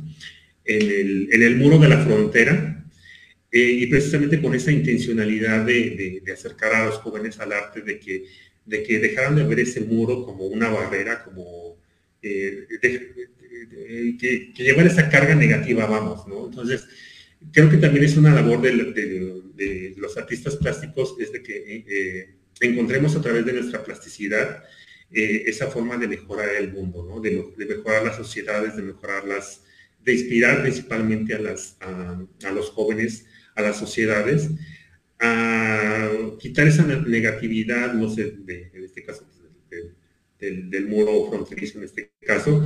Y por ejemplo, recientemente, eh, les digo que yo sigo a Enrique Chu, eh, mostró un video que no me acuerdo si estaba en Qatar o en Emiratos Árabes o por aquellos rumbos, y eh, estaba como embajador, digámoslo, de, eh, siguiendo con esta propuesta de las cuestiones migrantes, ¿no? Entonces, prácticamente a este Enrique le, esa forma de inmiscuirse socialmente o en temas sociales le ha, le ha abierto muchas puertas, ¿no? Entonces, eh, yo, yo, creo que a eso lo, hace a él un buen artista, no, no precisamente por la, la calidad de su obra, de su dibujo, no sé cómo llamarlo, pero a final de cuentas de, eso se trata, ¿no? De que a través del arte, de la plasticidad, estemos moviendo eh, y cambiando conciencias sociales y conciencias en las personas. Yo creo que esa es la labor de un buen artista. Efectivamente, y dentro de esas conciencias, pues bueno, te felicitan, Javier, eh, que está impresionante tu obra. Eh, ahí está. Y aquí precisamente de algo de lo que comentó Javier, bueno, un buen artista o un artista bueno, ¿no? Por lo que nos comentas en este caso, por la labor eh, altruista que está haciendo. Y bueno, otro comentario dice que de Francisco Mérida, Mérida, quien pues también fue el que detonó esta parte, ¿no? Considero que un buen artista es aquella persona que vive de sus obras, que son admiradas por la gente y que es reconocido públicamente. Entonces, sí, es como dicen, el, aplauso es el alimento del artista, pero aguanten, porque pues, no de aplausos pues no comemos todos, ¿no? Entonces, este, sí, aplaudan, eh, si, somos visibles, pero pues también eh, compartan las obras pues para que también se desplacen. Y pues bueno, nos comentan que pues el artista es, es crear, ¿no? O sea, es creación pura, viene del interior y eh, abordando un poco lo de este, una de tus influencias que es de Oaxaca, eh, la gente a veces tiene conceptos bien extraños de algunas regiones del país. Y Oaxaca es un lugar donde mucha cultura, eh, de hecho es una, cultura impresionante de las culturas madre de México, los zapotecas, de hecho ellos fueron los que crearon el primer calendario eh, más preciso. Eh, todas sus construcciones están basadas en, precisiones matemáticas que hasta ahora se están descubriendo. Eh, entonces, de verdad, todo ese pueblo es muy creativo, muy preciso, muy relacionado con la naturaleza y eso es algo que hemos perdido. Y créanme, cuando visitan el, el centro de Oaxaca, las calles bien trazadas, amplias, desde cuando no están, y la verdad fue una urbanización pensada a futuro. Eh, entonces, eh, no, se vayan con la finta a veces con los conceptos, ¿verdad, Javier? Porque aquí en México hay mucho, eh, mucho arte y, tenemos inspiración obviamente de las culturas madres y no por nada muchos de artistas de varios tipos provienen de, de Oaxaca. Y bueno, ahí para comentar rápido de lo que sigue, que hay, un, hay controversia entre lo que es arte y lo que no es. Y bueno, el liceo nos comenta, dice que piensa que algunos artistas se involucran en actividades sociales o políticas para hacerse visibles. Sí, lo que comentaba Javier, pero bueno, yo creo que aquí ya depende tanto del artista y pues de la gente que lo sigue, ¿no? Eh, ¿O no, Javier? Sí, exactamente. Ahora que aquí depende mucho del, artista y este... Yo, por ejemplo, sí les puedo comentar que eh, a raíz de, bueno, de, lo que representa la serie de Yo Pequeño Ser, eh, si ando como que visualizando meterme en cuestiones muy este, eh, de movimientos sociales, pero de estos de como de, de sustentabilidad, de eh, como, ay, se me fue el nombre de esta organización de, de Greenpeace, por llamarlo así. Entonces, eso sería una forma de, de, pues, precisamente dar visibilidad a, tanto a mí, a mí, a, mí como artista, pues, y también obviamente como, como la obra, ¿no? pero eso es apenas algo que estoy, estoy gestando, que estoy pensando, y, es algo que sí me gustaría que se, que, que se mueva como obra, ¿no? Al final de cuentas, que se moviera mi obra en, esa dirección, porque al final de cuentas también ese es el objetivo. Ese es el objetivo, te digo, como el, el, entender de cómo funcionamos nosotros como seres vivos y que estamos conectados de alguna otra manera energéticamente con, con todos ellos o con el todo. Bien dice este, la, premisa científica de que nada en el universo se crea ni se destruye, sino, todo, sino solo se transforma, ¿no? Entonces, a final de cuentas, con esa premisa, pues es entender que todos venimos de, de todos y todos estamos conectados y, es tener, empezar a tener esa conciencia social como, como, seres vivos, como seres vivos conscientes superiores y de, entender que eh, coexistimos en un mundo que pues, es muy frágil y empezar a tener como ese retorno de, en sus cuidados principalmente, ¿no? Claro, y como referencia en México respecto al arte, de eso que comenta Javier, de cuando el artista se vuelca eh, con una, pues sí, una bandera social o de, este, en específico, pues el ejemplo creo que todos podemos, eh, digamos, conocer es precisamente eh, el, arte mural mexicano, ¿no? O sea, representaba movimientos sociales, pero no solo era plasmar el movimiento social, sino cuando uno está ahí percibe cada detalle, cada objeto, cada pincelada, eh, tiene que retrata una realidad en diferentes facetas. Entonces eso no es tan fácil de, lograr, pero sin embargo ahí están, ¿no? Los movimientos revolucionarios por revolucionarios. Eh, digo, para no mencionar, ¿no? Orozco, Siqueiros, ¿no? Tamayo, eh, no, Tamayo no. Eh, bueno, ahí Javier nos podrá precisar más. Pero eso es a lo que me refiero, es cuando el artista va más allá de la perfección estética cuando la involucra a un, a un tema social, ¿no? Eh, también esto tiene que ver, por ejemplo, en la fotografía, abordando un poquito ese tema, los hermanos Casasola, ¿no? Que retrataron muchas partes de la revolución, eh, que pues ahora son como que postales, ¿no? Pero, pero era la realidad. Eh, y ellos supieron, a través de algo tan frío como una cámara, porque es diferente a un pincel,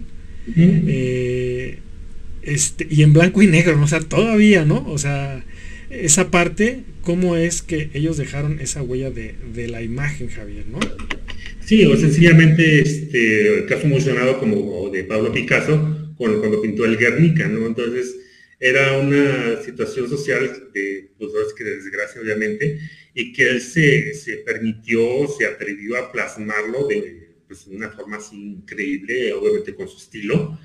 Y, y es donde dices, bueno, sí, pues solamente es un artista y se está basando en una, situación política, quizás no para darse a notar todo el rollo, pero sí es algo que a él le representó una, algo, algo que necesitaba representarse o que necesitaba sacar ese sentimiento, ¿no? De, esa atrocidad de cómo, cómo se vivió esa, esa situación y la única manera pues, es sacarla y plasmarla en, el lienzo.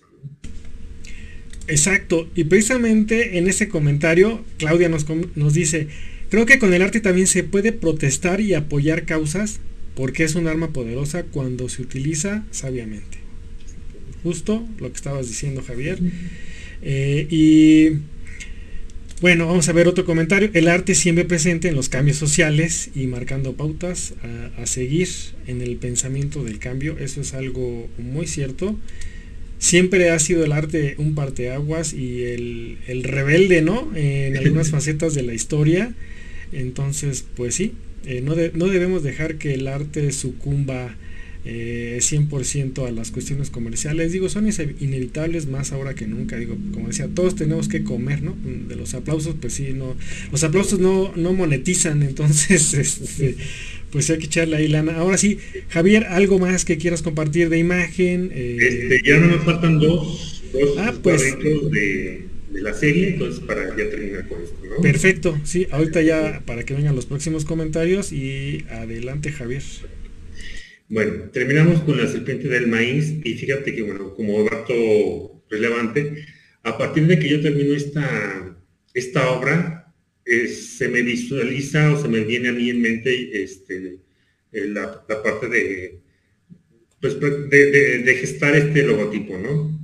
Este, ya fue ahí donde, donde dije, vamos a, eh, eh, voy a plantear cómo va a estar este proyecto, ¿no? Entonces fue a partir de esta serpiente donde dije, voy a hacer una serie para, para reptiles, voy a hacer una serie de anfibios, voy a hacer una serie de mamíferos, voy a hacer una serie de, de puras aves, una serie de puros peces. Entonces, eh, como verán, es, es una es una serie pictórica que pues, prácticamente está como en nacimiento este, apenas, este, digamos, está en pañales, podría decir, y, es la con la que ya teniendo este espacio de, este que yo tengo para trabajar, pues ya prácticamente eh, voy a estar dedicado a, seguir este, ampliando la, así que la serie, ¿no? Eh, obviamente, pues ahorita ya, de, ya tengo pláticas con ciertas galerías donde me dicen, ¿sabes qué? Este, yo quiero ya tu serie de serpientes, o en este caso, pues, mejor dicho, de reptiles, este, para tener la exhibición, entonces pues ahora sí que ya tengo ahí, ya tengo chamba, ¿no? Yo tengo que, estar trabajando en estos, en estos días, ¿no? Eh, bueno, mira, la, obra que sigue este, se llama Pitón Rey. Eh, está muy interesante porque también era ver esa, esa, como esa escena donde uno ve esa fotografía donde las, los, las serpientes están este, reptando entre, entre ellas mismas, haciendo unas nudos impresionantes. Entonces yo dije, no, quiero representar eso yo en mi lienzo, ¿no? De cómo, de cómo eh, se intrincan, se mezclan, se, se sobreponen, se meten, se, salen, se brincan unas entre ellas, pero al mismo tiempo crear ese, esa armonía, ¿no? Entonces, eh, este también, esta obra también es un tríptico. Eh, cada, cada, una de las piezas mide 60 por 80, entonces en total son eh, uno, un metro 80 por 80 centímetros, mide completa esta, este tríptico. Y también aquí decidí usar en, estas partes el, el, acerrín. Este, híjole, es que la verdad, obviamente en, vivo se ve totalmente diferente porque uno alcanza a ver fielmente la textura del acerrín. Este, acá sí les comenté ¿no? que este, todo esto de acerrín y el contraste y todo este rollo.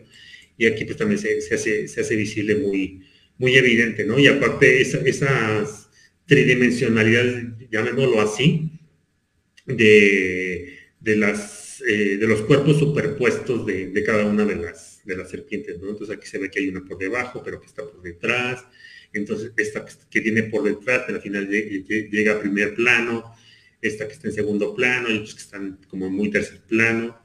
Entonces, esta, esta obra visualmente se me hace muy, muy interesante.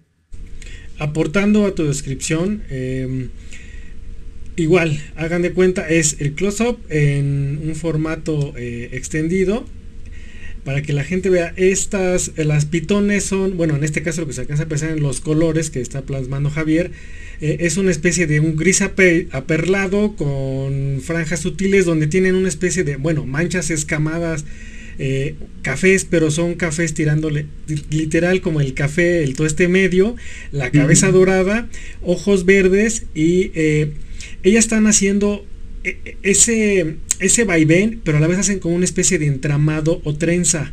esto para que la gente que nos va a escuchar después eh, logre eh, visualizar un poquito más, pero ya lo dijo él, tienen que ir con Javier, tienen que ver la, obra de, frente, porque pues por más que nos diga que tiene arena de tal y todo, este, pues la verdad, eh, en este caso la imagen no dice más que mil palabras, o sea, ambas, ambas quedan truncadas porque esto, el arte, se tiene que ver en directo para que uno lo, lo aprecie y sobre todo esta dedicación y, creatividad del artista plástico que es Javier. Y pues bien, ya para finalizar este, la serie, pues tenemos esta precisión que eh, recién estuvo este, engalanando la Galería José María Velasco en, este, en el centro de la Ciudad de México, cerca de Tepito. La Galería José María Velasco pertenece a una de las entidades este, de eh, del Instituto Nacional de Bellas Artes, que es una galería perteneciente al Instituto Nacional de Bellas Artes, ¿no? Como lo son el, el ahora que el, Palacio de Bellas Artes, obviamente, el Tamayo, el San Carlos. Entonces, e, este estuvo este, engalanando la pieza del mes de noviembre del 2021 a, este, a febrero del 2022, ¿no? Esta obra se llama Serpiente Dorada del Brasil, también es un tríptico, este, aquí están las medidas, entonces este, mide 2 metros 40 por un metro, es una obra impresionante.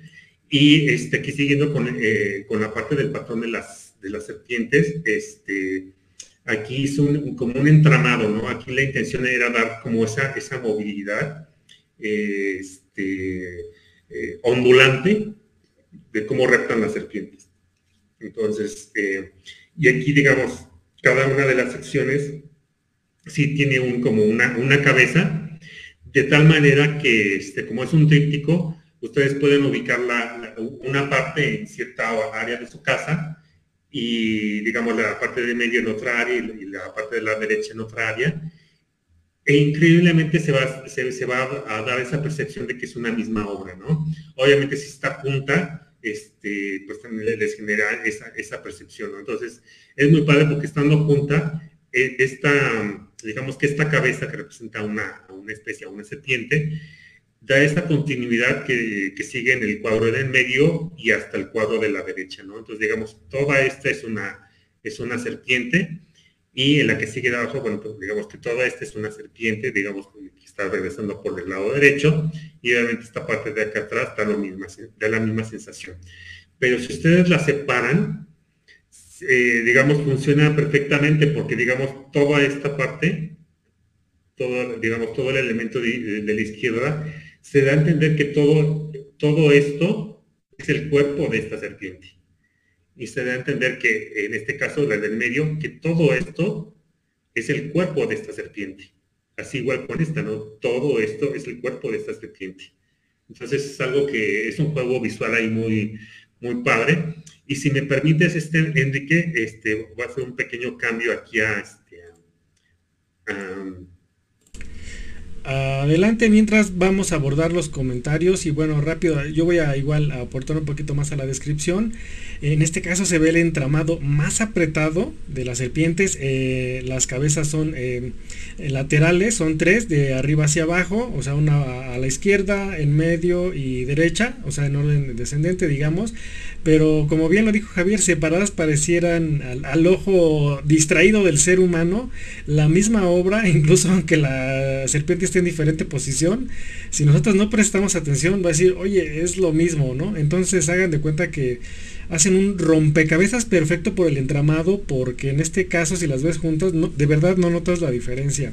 Y bueno, vamos con algunos comentarios, ahora sí, y bueno, Javier ya comentó algo al respecto de los motivos de los conceptos de sus obras o de cada de cada bloque de obras. Y bueno tenemos esta pregunta dicen disculpa es algo mío o es una manía delimitado con los reptiles no para, para así que para aclarar y aterriza el por qué un artista de repente tiene un periodo ¿no? De, de algo y hasta, así que hasta que uno no lo suelta o el periodo no suelte, este, vas a, vas a cambiar, ¿no?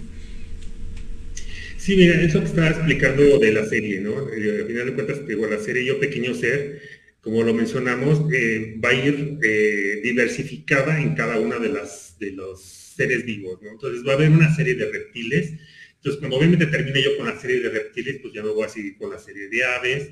Cuando termine con la serie de aves, me voy a seguir este, con la serie de mamíferos entonces va a llegar un momento que esté a mitad de los mamíferos y vea una serpiente que diga, ah, esta, serpiente está padrísima, la quiero representar, voy a, se pueda regresar este, a la serpiente. Entonces, francamente, eh, no es que sea una manía, sino de eso se trata el proyecto. De eso se trata el proyecto, en eso ya es lo que estoy eh, trabajando. Y pues por eso que verán muchas serpientes, pero también va, posteriormente yo tengo planeado que también sean cocodrilos, que también sean lagartos, que sean otro tipo de, de reptiles, no solamente serpientes. ¿no? Sí, y, esto es lo padre del arte porque fíjense, eh, cuando uno está apreciando una obra, en este caso como la de Javier que es arte plástico, uno ve y lejos de quizá conectar, porque la palabra comprender no, creo que no se aplica al arte, ¿no? Este, creo que es muy ambicioso, ¿no? Decir, ah, he comprendido este, lo que significa este cuadro. Pues no, en realidad está muy lejos porque necesitaría ser el mismo autor, ¿no? Para comprender y a veces el mismo autor pues puede cambiar de significado en algún momento. Entonces cuando uno está frente a la obra, uno está, bueno, percibiendo, asimilando y dice, ay, pues a mí esto no se me hubiera ocurrido, dice, pues qué estaría pensando o, que eh, se está proyectando el artista, ¿no? Eh, sí puede ser que exista algo de proyección, pero no necesariamente en el arte. Entonces, uno trata como, como a veces no, estamos eh, conectando al 100 o nos cuesta trabajo recibir el mensaje, tratamos de cifrar, ¿no? O sea, en el espejo del otro, en decir, ah, pues yo creo que para él esto tiene, ¿no? O sea, porque pues yo no lo entiendo, o sea, pero eso es lo padre de las obras. Y precisamente eso es lo que causan los reptiles, ¿no? O sea, hay gente que pues les da igual, otros que los pueden ver sin ningún problema, otros que pues son amantes de los reptiles, ¿no? O reptilianos, ¿no? Ahora está de moda. Y hay gente que pues dice, puta guácala, ¿no? O sea, yo ni una chinche lagartija puedo ver porque me echo a correr, ¿no? Entonces, precisamente Paco dice, sí, pero tengo que admirar que aun cuando lo repugnante de los reptiles, dice, qué bonitas imágenes, felicidades. Y esto es la magia del arte y la magia de los artistas plásticos, y en este caso como Javier, que convierte, o sea, logras la paradoja en la apreciación, ¿no? De alguien que dice, o sea, está horrible, pero qué bonito, ¿no? O sea, el guacala, qué rico, o sea, está presente. Eh, entonces, eso es lo interesante de ir a ver las obras. Imagínense si eso eh, causó eh, aquí en, digamos, en, el espacio virtual, ¿qué sería cuando visiten a Javier allí en su estudio? Así es, Enrique. Justamente te voy a compartir eh, esto derivado de la serpiente dorada de Brasil. Aquí vamos a, a compartir un poquito de, mis redes sociales. Este es mi playlist de, este, que tengo en YouTube aquí ven el proceso en timelapse de cómo se creó esta, esta obra. Eh, ahorita disculparán este, un poquito la calidad del video porque como a final de cuentas era cuando yo estaba empezando a, adentrarme en esto, en esto de las eh, redes sociales y visibilidad y todo este rollo, entonces el video pues sí lo tuve que grabar en un poquito de baja calidad, pero bueno, pues, aquí están viendo un poquito de la, del proceso. Si se dan cuenta, este, aquí se ven los paneles del, de las serpientes. fue muy curioso al principio porque me daba mucha risa que estaba yo empezando con, eh, con este, con este eh, eh, ¿cómo se llama? Como este boceto de, la, serpiente. Yo sí, sí visualizaba, a ver, yo quiero, hacer, quiero plasmar una serpiente donde realmente se vea ese, esa ondulación de ese vaivén de, su reptar. Y para esto lo, voy a lograr yo con, una, con un juego de, de ¿cómo se dice? Este, de, volúmenes, ¿no? Entonces, necesito generar una estructura, ya sea de cartón, como verán, aquí está el cartón, eh, ya, ya, está el, cartón colocado, pero tiene como, como ciertas este, elevaciones, cierto volumen y obviamente pues tuve, tuve yo que planearlo, hacer muchos trazos, hacer muchos cálculos, este, hacer muchas mediciones y empezar a hacerlas, eh, a cortar los cartones, ¿no? A, la medida que yo quería, ¿no? Entonces son, eran módulos, eh, hice, si mal no recuerdo, fueron como 17 módulos los que yo hice y en mi casa me veían como bichito raro porque estaba yo reciclando los cartones y ya tenía yo ya mi plantilla y estaba recortando, recortando y pegando encima uno del otro y me decían, ¿eso para qué va a ser? pues que va a ser un cuadro de la serpiente, de una serpiente. Pero ¿cómo lo vas a hacer? Ah, pues medio les explicaba a, a, toda, que toda mi familia y como que no me entendían el cómo iba a quedar y no me entendían, ¿no? Entonces, fue muy, muy, muy padre este proceso. Este, eh, fue, eh, si, mal, no recuerdo, me me tardé yo alrededor de seis meses en realizar esta obra desde su planeación, desde que estaba trazando, desde que estaba yo contando los cartones, este, recortando, pegando todo este rollo, y hasta que por fin me decidí a comprar los, los lienzos en donde iba a estar este, eh, pegados los cartones. Los cartones están pegados, están cosidos al, lienzo, entonces para que darle una, un mayor, este, una mayor fijación. Y lo que estoy haciendo ahí, si se fijaron, era estar colocando plastilita, un material que era para estar este, eh, ¿cómo se dice? Este, em, protegiendo, como es cartón corrugado, obviamente si ustedes ven el cartón corrugado tiene eh, las corruguitas o lo, arrugado por dentro y, por frente y por detrás pues tiene como un, crash, ¿no? Entonces, entonces este material en la plastilita lo que estaba utilizando era tapar los huecos para proteger un poquito más la, la obra, porque por si se llegaba a meter humedad al cartón, entonces dije, no, lo que voy a hacer es tapar los huecos para protegerla totalmente y que en un futuro, bueno, en un futuro no, no, pues no, se deteriore, ¿no? Darle un mayor tiempo de vida a la, a la, obra, ¿no? Aquí en estos momentos lo que, lo que estamos viendo es de que este, eh, ya con los tres módulos, ya con los, cada uno de los lienzos, ya, ya, está, ya están colocados los cartones y ya está obviamente eh, colocada la plastilita y le estoy dando ahí una mano de, este, de, un material que se llama gesso, que es como, como, una, como una base blanca se le llama, ¿no? Es una base blanca, este, más que nada como para darle uniformidad, para tapar este, lo, amarillo de los, o, lo, ¿cómo se dice? Este, el, pues el material este del cartón, el color del cartón más que nada, ¿no? Voy a adelantar un poquito aquí el video. Y aquí pues ya estoy empezando con la, eh, con la parte negra, con la, con la base negra, eh, para que a partir de ahí bueno, cubrir, cubrir los tres paneles. ¿no? Eh, adelantamos un poquito más.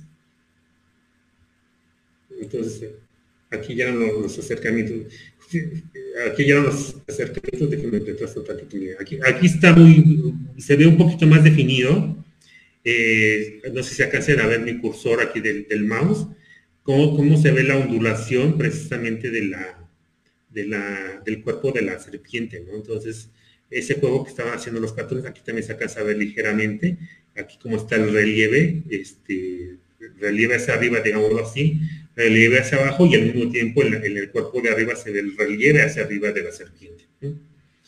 Eh, avanzamos un poquito, aquí ya la, parte divertida que está dando la explosión de color.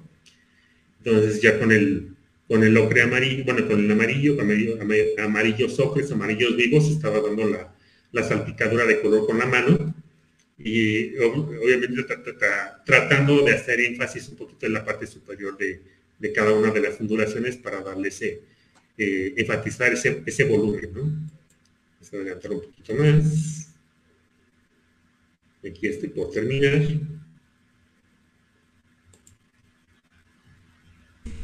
Esto para que vean parte de ese proceso creativo que a veces piensan de que pues nada más es embarrar la brocha y ya no. Recuerden, él tuvo que hacer cálculos porque aunque son eh, pues digamos curvas, tiene que estar simétricamente perfectas, tal como sucede en la naturaleza. Entonces, eh, pues aquí es donde entra la paciencia, la creatividad y obviamente la técnica.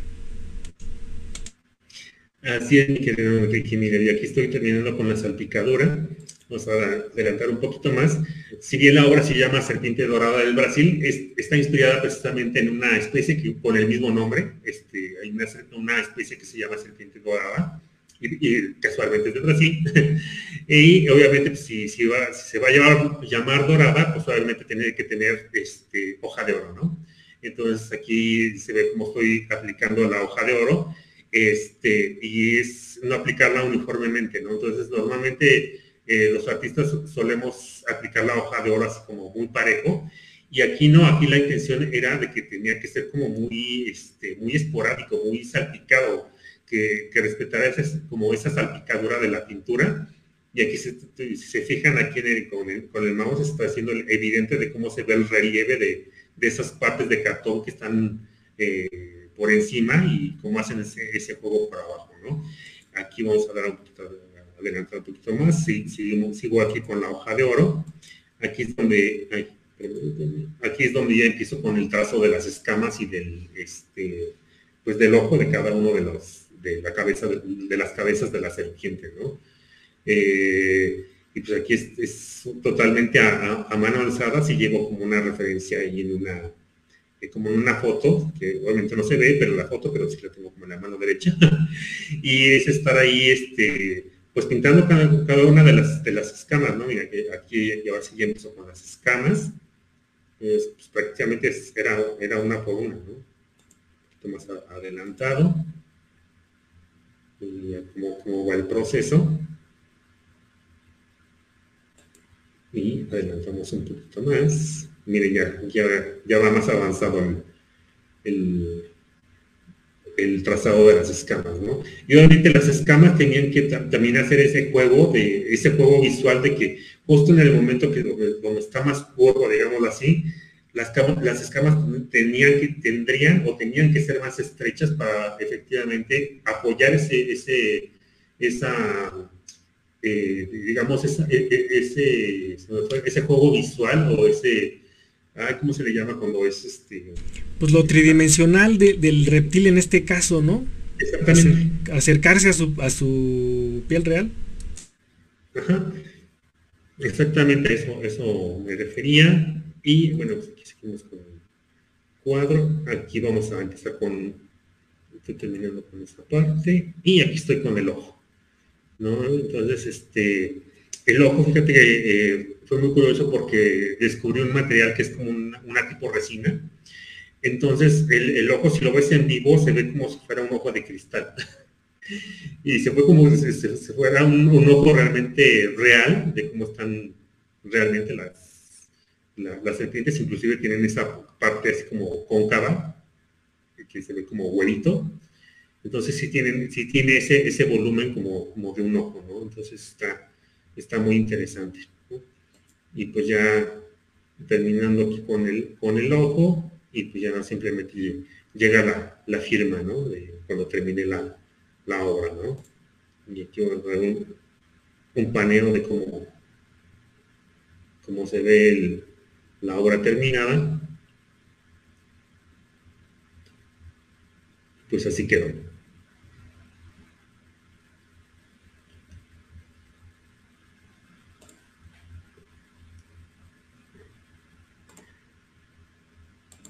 Así quedó este, la obra, este, Enrique. Pues ya vieron una obra con hoja de oro, digo, para que no nomás se queden con, que son, son eh, colorantes, ¿no? Eh, entonces, para que vean que es necesario estar presente para apreciar el trabajo y todo ese detalle que aunque somos afortunados a ver el proceso en video de las redes de Javier, vuélvanlo a ver con calma ahí en su, su compu, ¿no? Porque a veces eh, mejora un poquito la, lo que es la definición cuando se comparte la pantalla. Eh, y pero en especial vayan, porque imagínense ver esta obra de la, de la serpiente del Brasil con todas esas tonalidades, los juegos de la luz, las sombras, o sea, todo eso hace que pues prácticamente pues nomás le falta sacar la, lengua, ¿no? Eh, bífida para, para ver que, que, está viva, ¿no? Entonces, y a propósito, pues vamos a los comentarios, ya que ahora estuvieron viendo parte del proceso creativo, porque ese es lo, ese, ese es lo, ese es lo bonito, la verdad, de, de visitar a los artistas, ¿no? Incluso hasta los mismos artesanos, cuando uno va a los talleres, pues uno se queda así de wow, ¿no? Porque pues yo ni, puedo hacer una tacita con plastilina, ¿no? Entonces, este, sí, eh, vamos a los comentarios, Javier. Es un verdadero artista, con cartón armó su obra y con oro, ¿eh? O sea, eh, también, eh, Francisco, ¿dónde están exhibiendo tus reptiles y tus obras? Eh, y bueno, otra pregunta es, ¿cuánto tiempo inviertes aproximadamente, eh, obviamente, en, cada, en cada obra? Ok, bueno, eh, ¿dónde tengo exhibido mis reptiles? Pues actualmente aquí en mi estudio. Entonces, para cuando gusten venir, aquí en vivo las pueden ver, ¿no? recientemente la, serpiente de Dorada del Brasil estuvo en la Galería José María Velasco, como lo comenté, y este, en próximas exposiciones, esto, eh, bueno, aquí con el Museo Sumaya en, su sección en, en, San Ángel, estoy en pláticas apenas, no sé si, si van a elegir este, la serie de Yo Pequeño Ser o no sé si van a elegir la de serie de Hidromorfos, los sueños a través de la acuarela, entonces ahí no, no le podría dar este, un dato exacto. Eh, ando también en pláticas de exponer en una de las estaciones del metro y pues esos son ahorita los planes a corto plazo. ¿Y cuánto tiempo invierto en cada una de mis obras? Bueno, en este caso la de Serpiente Dorada de Brasil, pues como lo mencioné en el video, fueron seis meses que, este, pues, que me tardé, eh, no obviamente en horas continuas porque tenía otras cosas eh, que hacer durante, la, durante el día, entonces ya llegaba yo aquí a mi casa, o en mi estudio en ese entonces, eh, y pues era estar trabajando de, de 8 de la noche a 1 de la mañana, de lunes a viernes, ¿no? Había, había días que obviamente nada más le podía invertir dos horas, pero sí el, periodo de cuando empecé a, cuando terminé fueron seis meses, más o menos con esos horarios.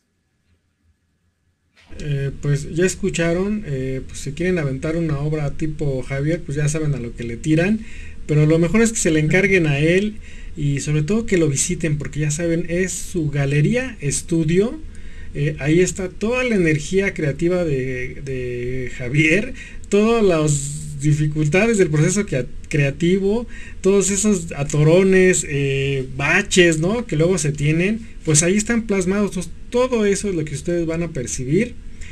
Eh, y pues obviamente me imagino que esa serpiente del Brasil anda buscando este cubil nuevo, así es que para quien quiera darle un espacio en su sala, en su super oficina, eh, quizá en el recibidor de, alguna empresa o algo, pues ahí está la, víbora brasileña esperando eh, este, que se lleve el corazón de alguien para, para, ser, para ser adquirida. Y bueno, Claudia, mi reconocimiento eh, por ser mexicano y muchos aplausos, eh, Francisco Mérida. Eh, Eliseo Olivera, mi admiración y mi respeto para este magnífico artista. Pues muchas gracias, muchas gracias. Yo así que encantado por los comentarios. Este, muchas gracias a todos los que estuvieron aquí viendo el, el videito y así que pues, se nos fueron dos horas, Enrique. y, nuestros super planes eran de 45 minutos, pero mira, ya nos extendimos dos horas nuevamente. Efectivamente, Javier, digo, ya saben que aquí el, las, las charlas de café, digo, no te puedo decir que se me enfrió el café porque pues el mío ya estaba frío desde la entrada. Pero esa es la idea. Aquí cuando empiezas a platicar echando el chal y el cafecito, uno se sigue, se sigue, se sigue. Y más con Javier que tenemos mucha cuestión para revisar, para ver anécdotas y todo. Y esta parte de los videos, pues que la gente ahora sí dijo, por si tenía alguna especie de, de duda, no de tu trabajo, sino de cómo se hacen las cosas, pues aquí está el testigo, el testigo digital eh, que qué bueno que Javier tuvo eh, esa fortuna de haberlo grabado para que, digo, porque está la obra, la pueden ver, pero tener este registro del tiempo es muy valioso porque eso también es lo que buscamos, ¿no? Eh, lo que buscamos las personas y es entrar a, pues prácticamente a la intimidad del estudio del artista. ¿no? En sus. O así que él está concentrado, a lo mejor lo están grabando, pero pues él se olvida. Él está centrado en lo suyo y en el detalle, Javier. Eh, ¿Cómo ves, Javier? ¿Qué, tal te pareció esta segunda entrega? Esperemos que obviamente no sea la última de tus actividades de artista plástico. Y pues que la gente te busque, te contacte para adquirir tus obras y pues por qué no también hasta para que les hagas ahí algo muy especial en cuanto a diseño gráfico porque recuerden puede ser una visión muy especial la de Javier mezclando ambas cosas entonces eh, pues a ver Javier eh, un recordatorio de tus redes y, de los planes para que la gente no se le olvide y, cómo te pueden contactar para que visiten a ti y tu obra. Este, claro que sí, eh, Enrique. Bueno, en mis redes sociales me encuentran como Javier Ceruel. por ejemplo, en Instagram me encuentran como arroba Javier Ceruel, guion bajo estudio. en Twitter me encuentran como arroba Javier Ceruel, art, r a este, así busquen. en Facebook me encuentran como arte Javier Ceruel. Y finalmente en, este, en YouTube me encuentran como Javier Ceruel también. Este, justamente ahorita acabo de copiar el, link a mi playlist de, YouTube, este Enrique, pero no, no veo dónde la pueda compartir. No encuentro como... Eh, no te preocupes, eh, si quieres me lo, me lo envías y yo finalmente los voy a colocar en, en el link de las descripciones eh, allí tengo dos. De hecho, en este momento estamos pasando el link de Instagram y Facebook y vamos a añadir el, Twitter y el YouTube, ¿no? Nada más para, para que si cuando te quieran buscar, pues ahí se entretengan eh, visualmente con todo el material visual que tiene Javier en sus redes sociales. Sí, este, bueno, yo así que em, tienda en línea la tengo en Facebook, entonces para si la gustan checar por ahí. En Instagram, eh, eh, estoy indagando de cómo, cómo incluirla porque según me, dicen en Instagram necesito tener por lo menos mil seguidores para poder tener tienda en Instagram, entonces no, estoy seguro, lo estoy investigando, pero hay con paciencia, pero lo que sí ya está, está en Facebook y comentarles que justamente eh, para los que no estuvieron al inicio de este video, les recuerdo que, eh, em, ¿cómo se llama? Eh, como abril, en abril se festeja, el 22 de abril se festeja el Día de la Tierra, toda mi obra que está en, catálogo eh, en línea tiene un 20% de descuento todo el mes de abril. Sí, repito, todo el mes de abril tiene un 20% de descuento. Ahí pueden ver, checar los precios o si gustan este, mandarme un mensajito directo para yo mandarles el catálogo. Este, con gusto se los mando. Eh, eh, apenas, bueno, hoy estamos a 2 de abril, entonces ayer empezamos con Ayer, ayer empecé con, este, con las promociones del 20% de toda la obra, tanto originales como réplicas. Entonces, este, que aprovechen, aprovechen.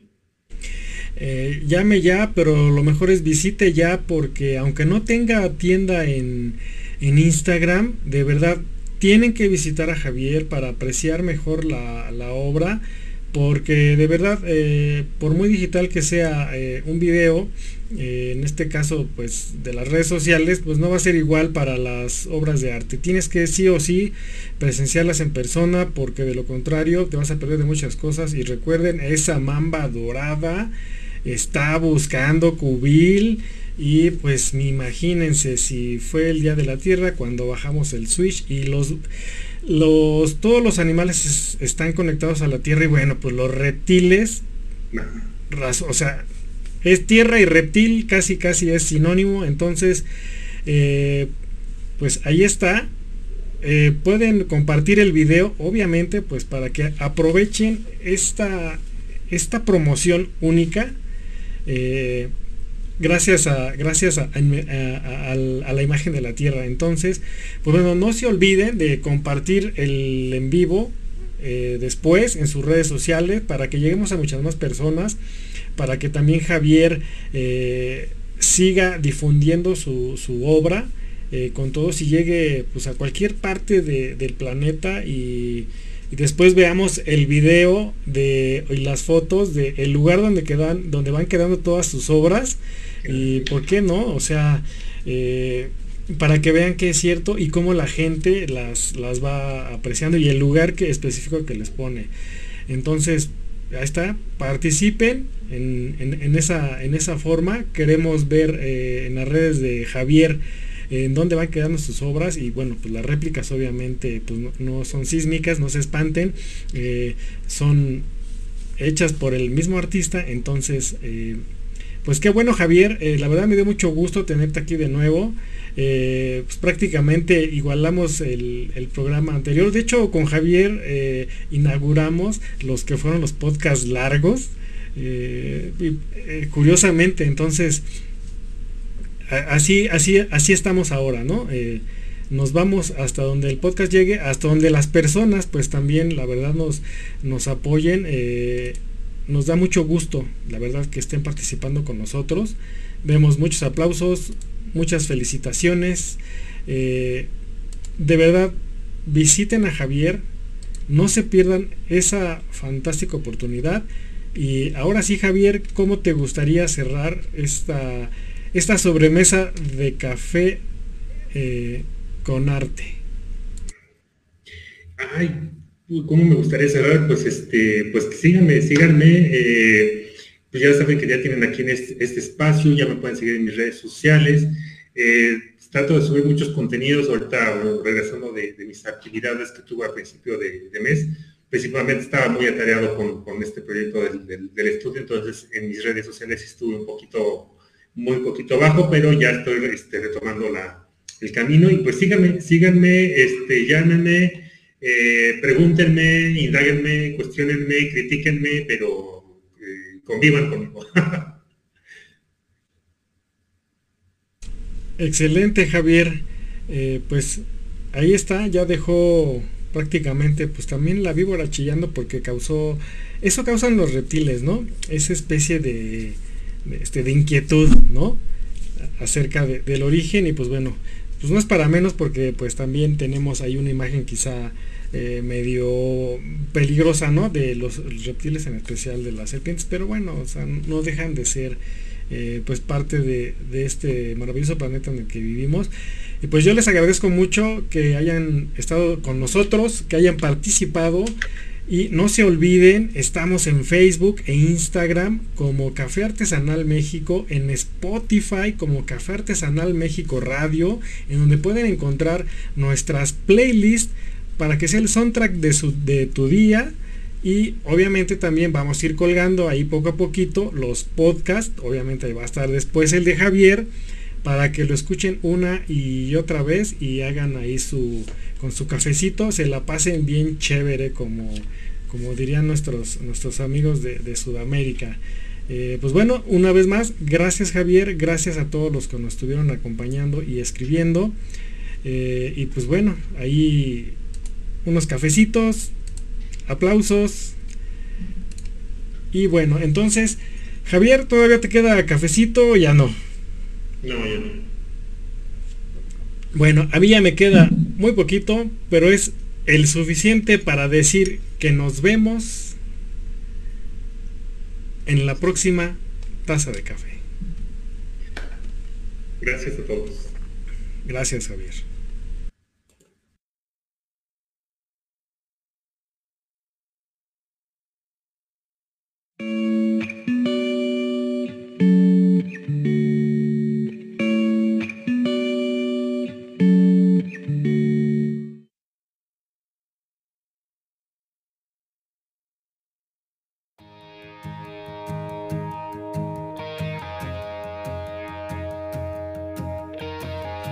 El podcast de Café Artesanal México. Charlas variadas para compartir disfrutando del delicioso aroma del café artesanal México. Un podcast para ti. Prepara tu café y acompáñanos. Síguenos y comparte nuestras transmisiones. No nos olvides, estamos en Facebook e Instagram. Café Artesanal México y su podcast